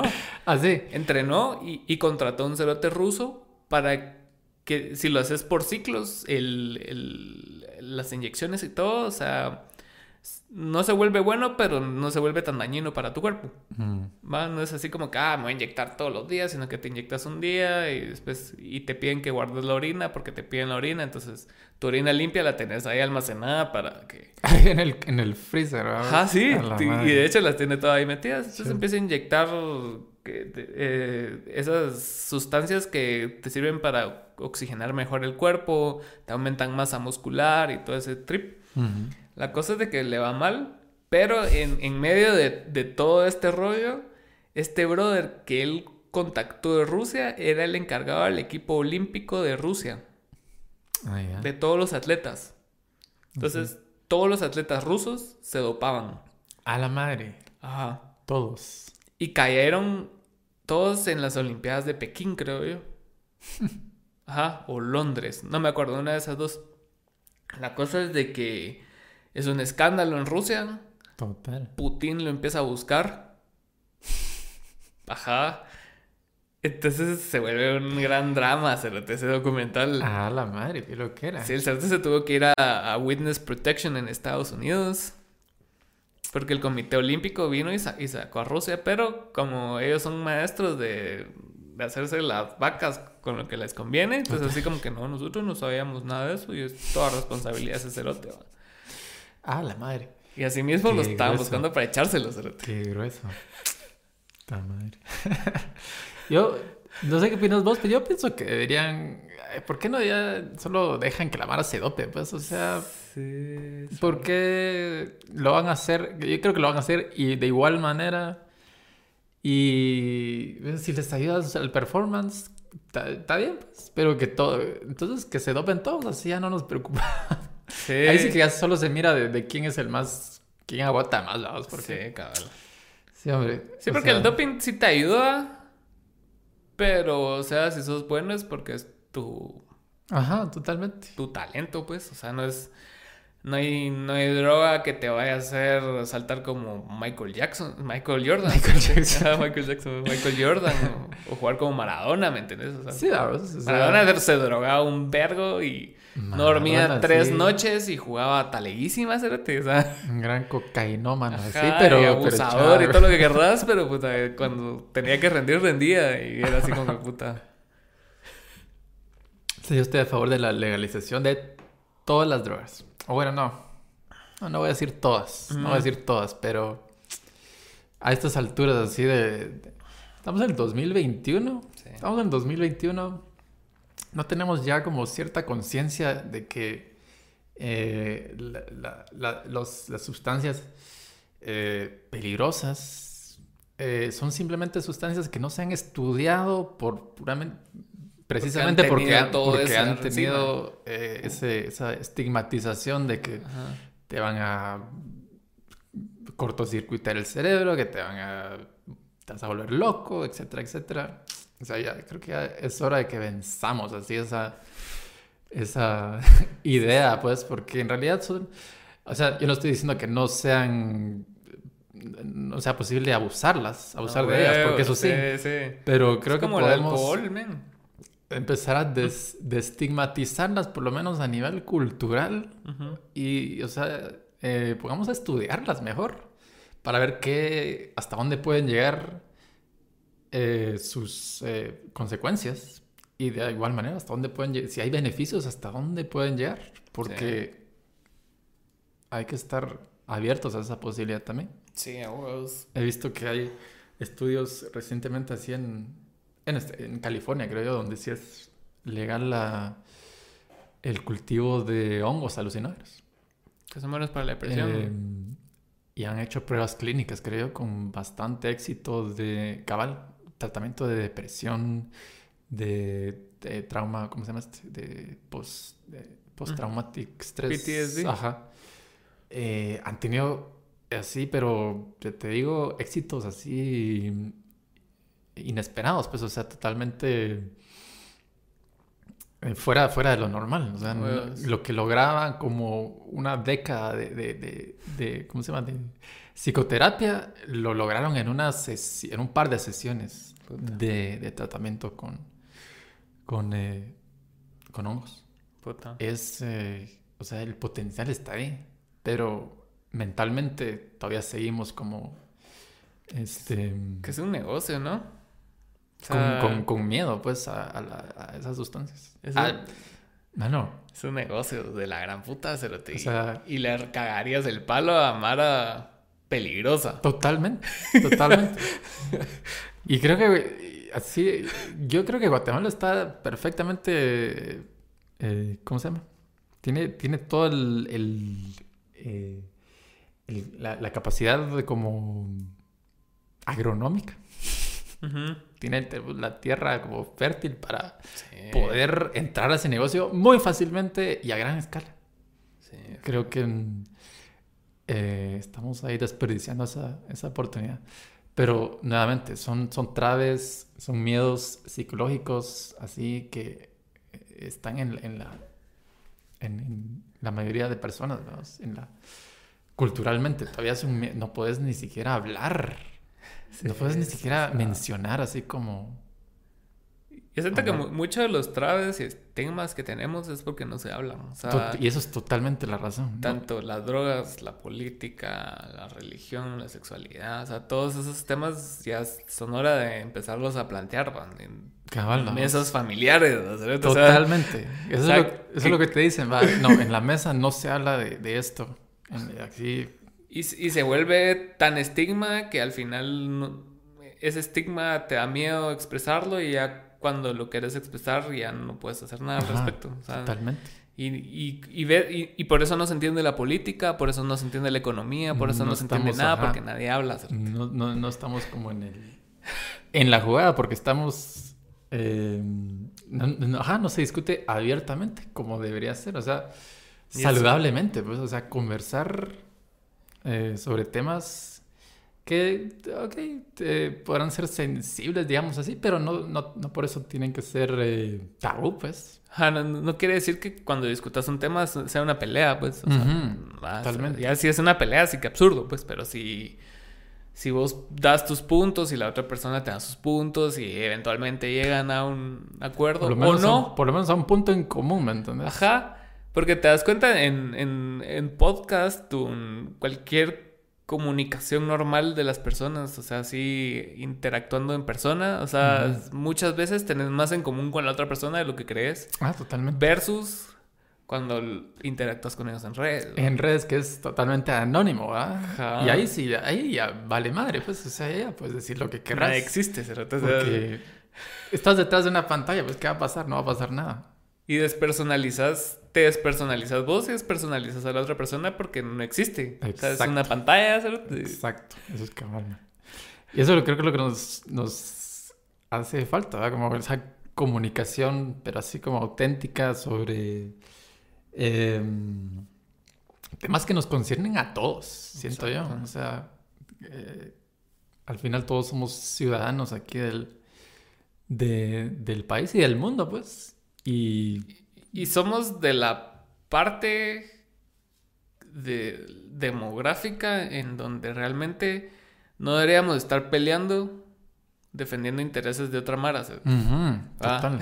sí. Sino más bien planteando así como Ajá. soluciones y... y- Exacto, porque realmente quienes tienen el... Suena trilladísimo, pero quienes tenemos el poder somos la población. Lo que pasa es que nos hacen creer que no.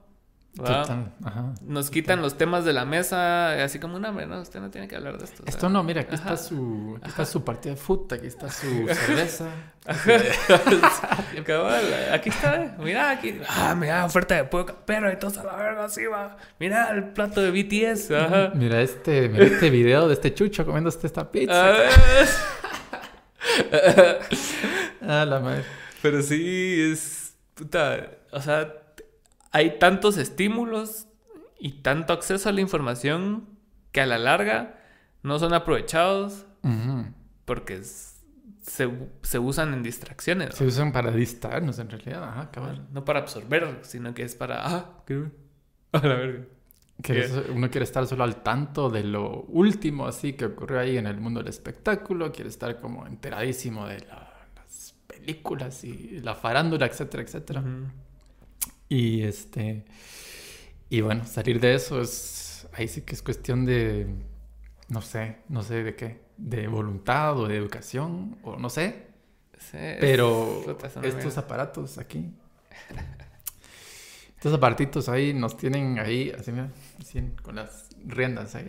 Sí, mano. A, a mí, a mí me choca cuando artistas visuales de, de esta generación suben sus cuadros así todos distópicos de, de lo que es tener celular ahora, ¿no has visto? Ah, sí, los Que todos están así y un niño muriéndose ahí los he enfrente. visto, ajá. Pero sí. Qué, qué bueno tenerte aquí, Hans. Buenísima onda por la invitación, gracias. Buen podcast. Pensé que íbamos a hablar de otros temas, pero nos fuimos a la verga. Nos fuimos a la, a la droga. Eso, eso lo hace interesante. Sí, eso lo hace interesante. Gracias por venir y suscríbanse. Chao.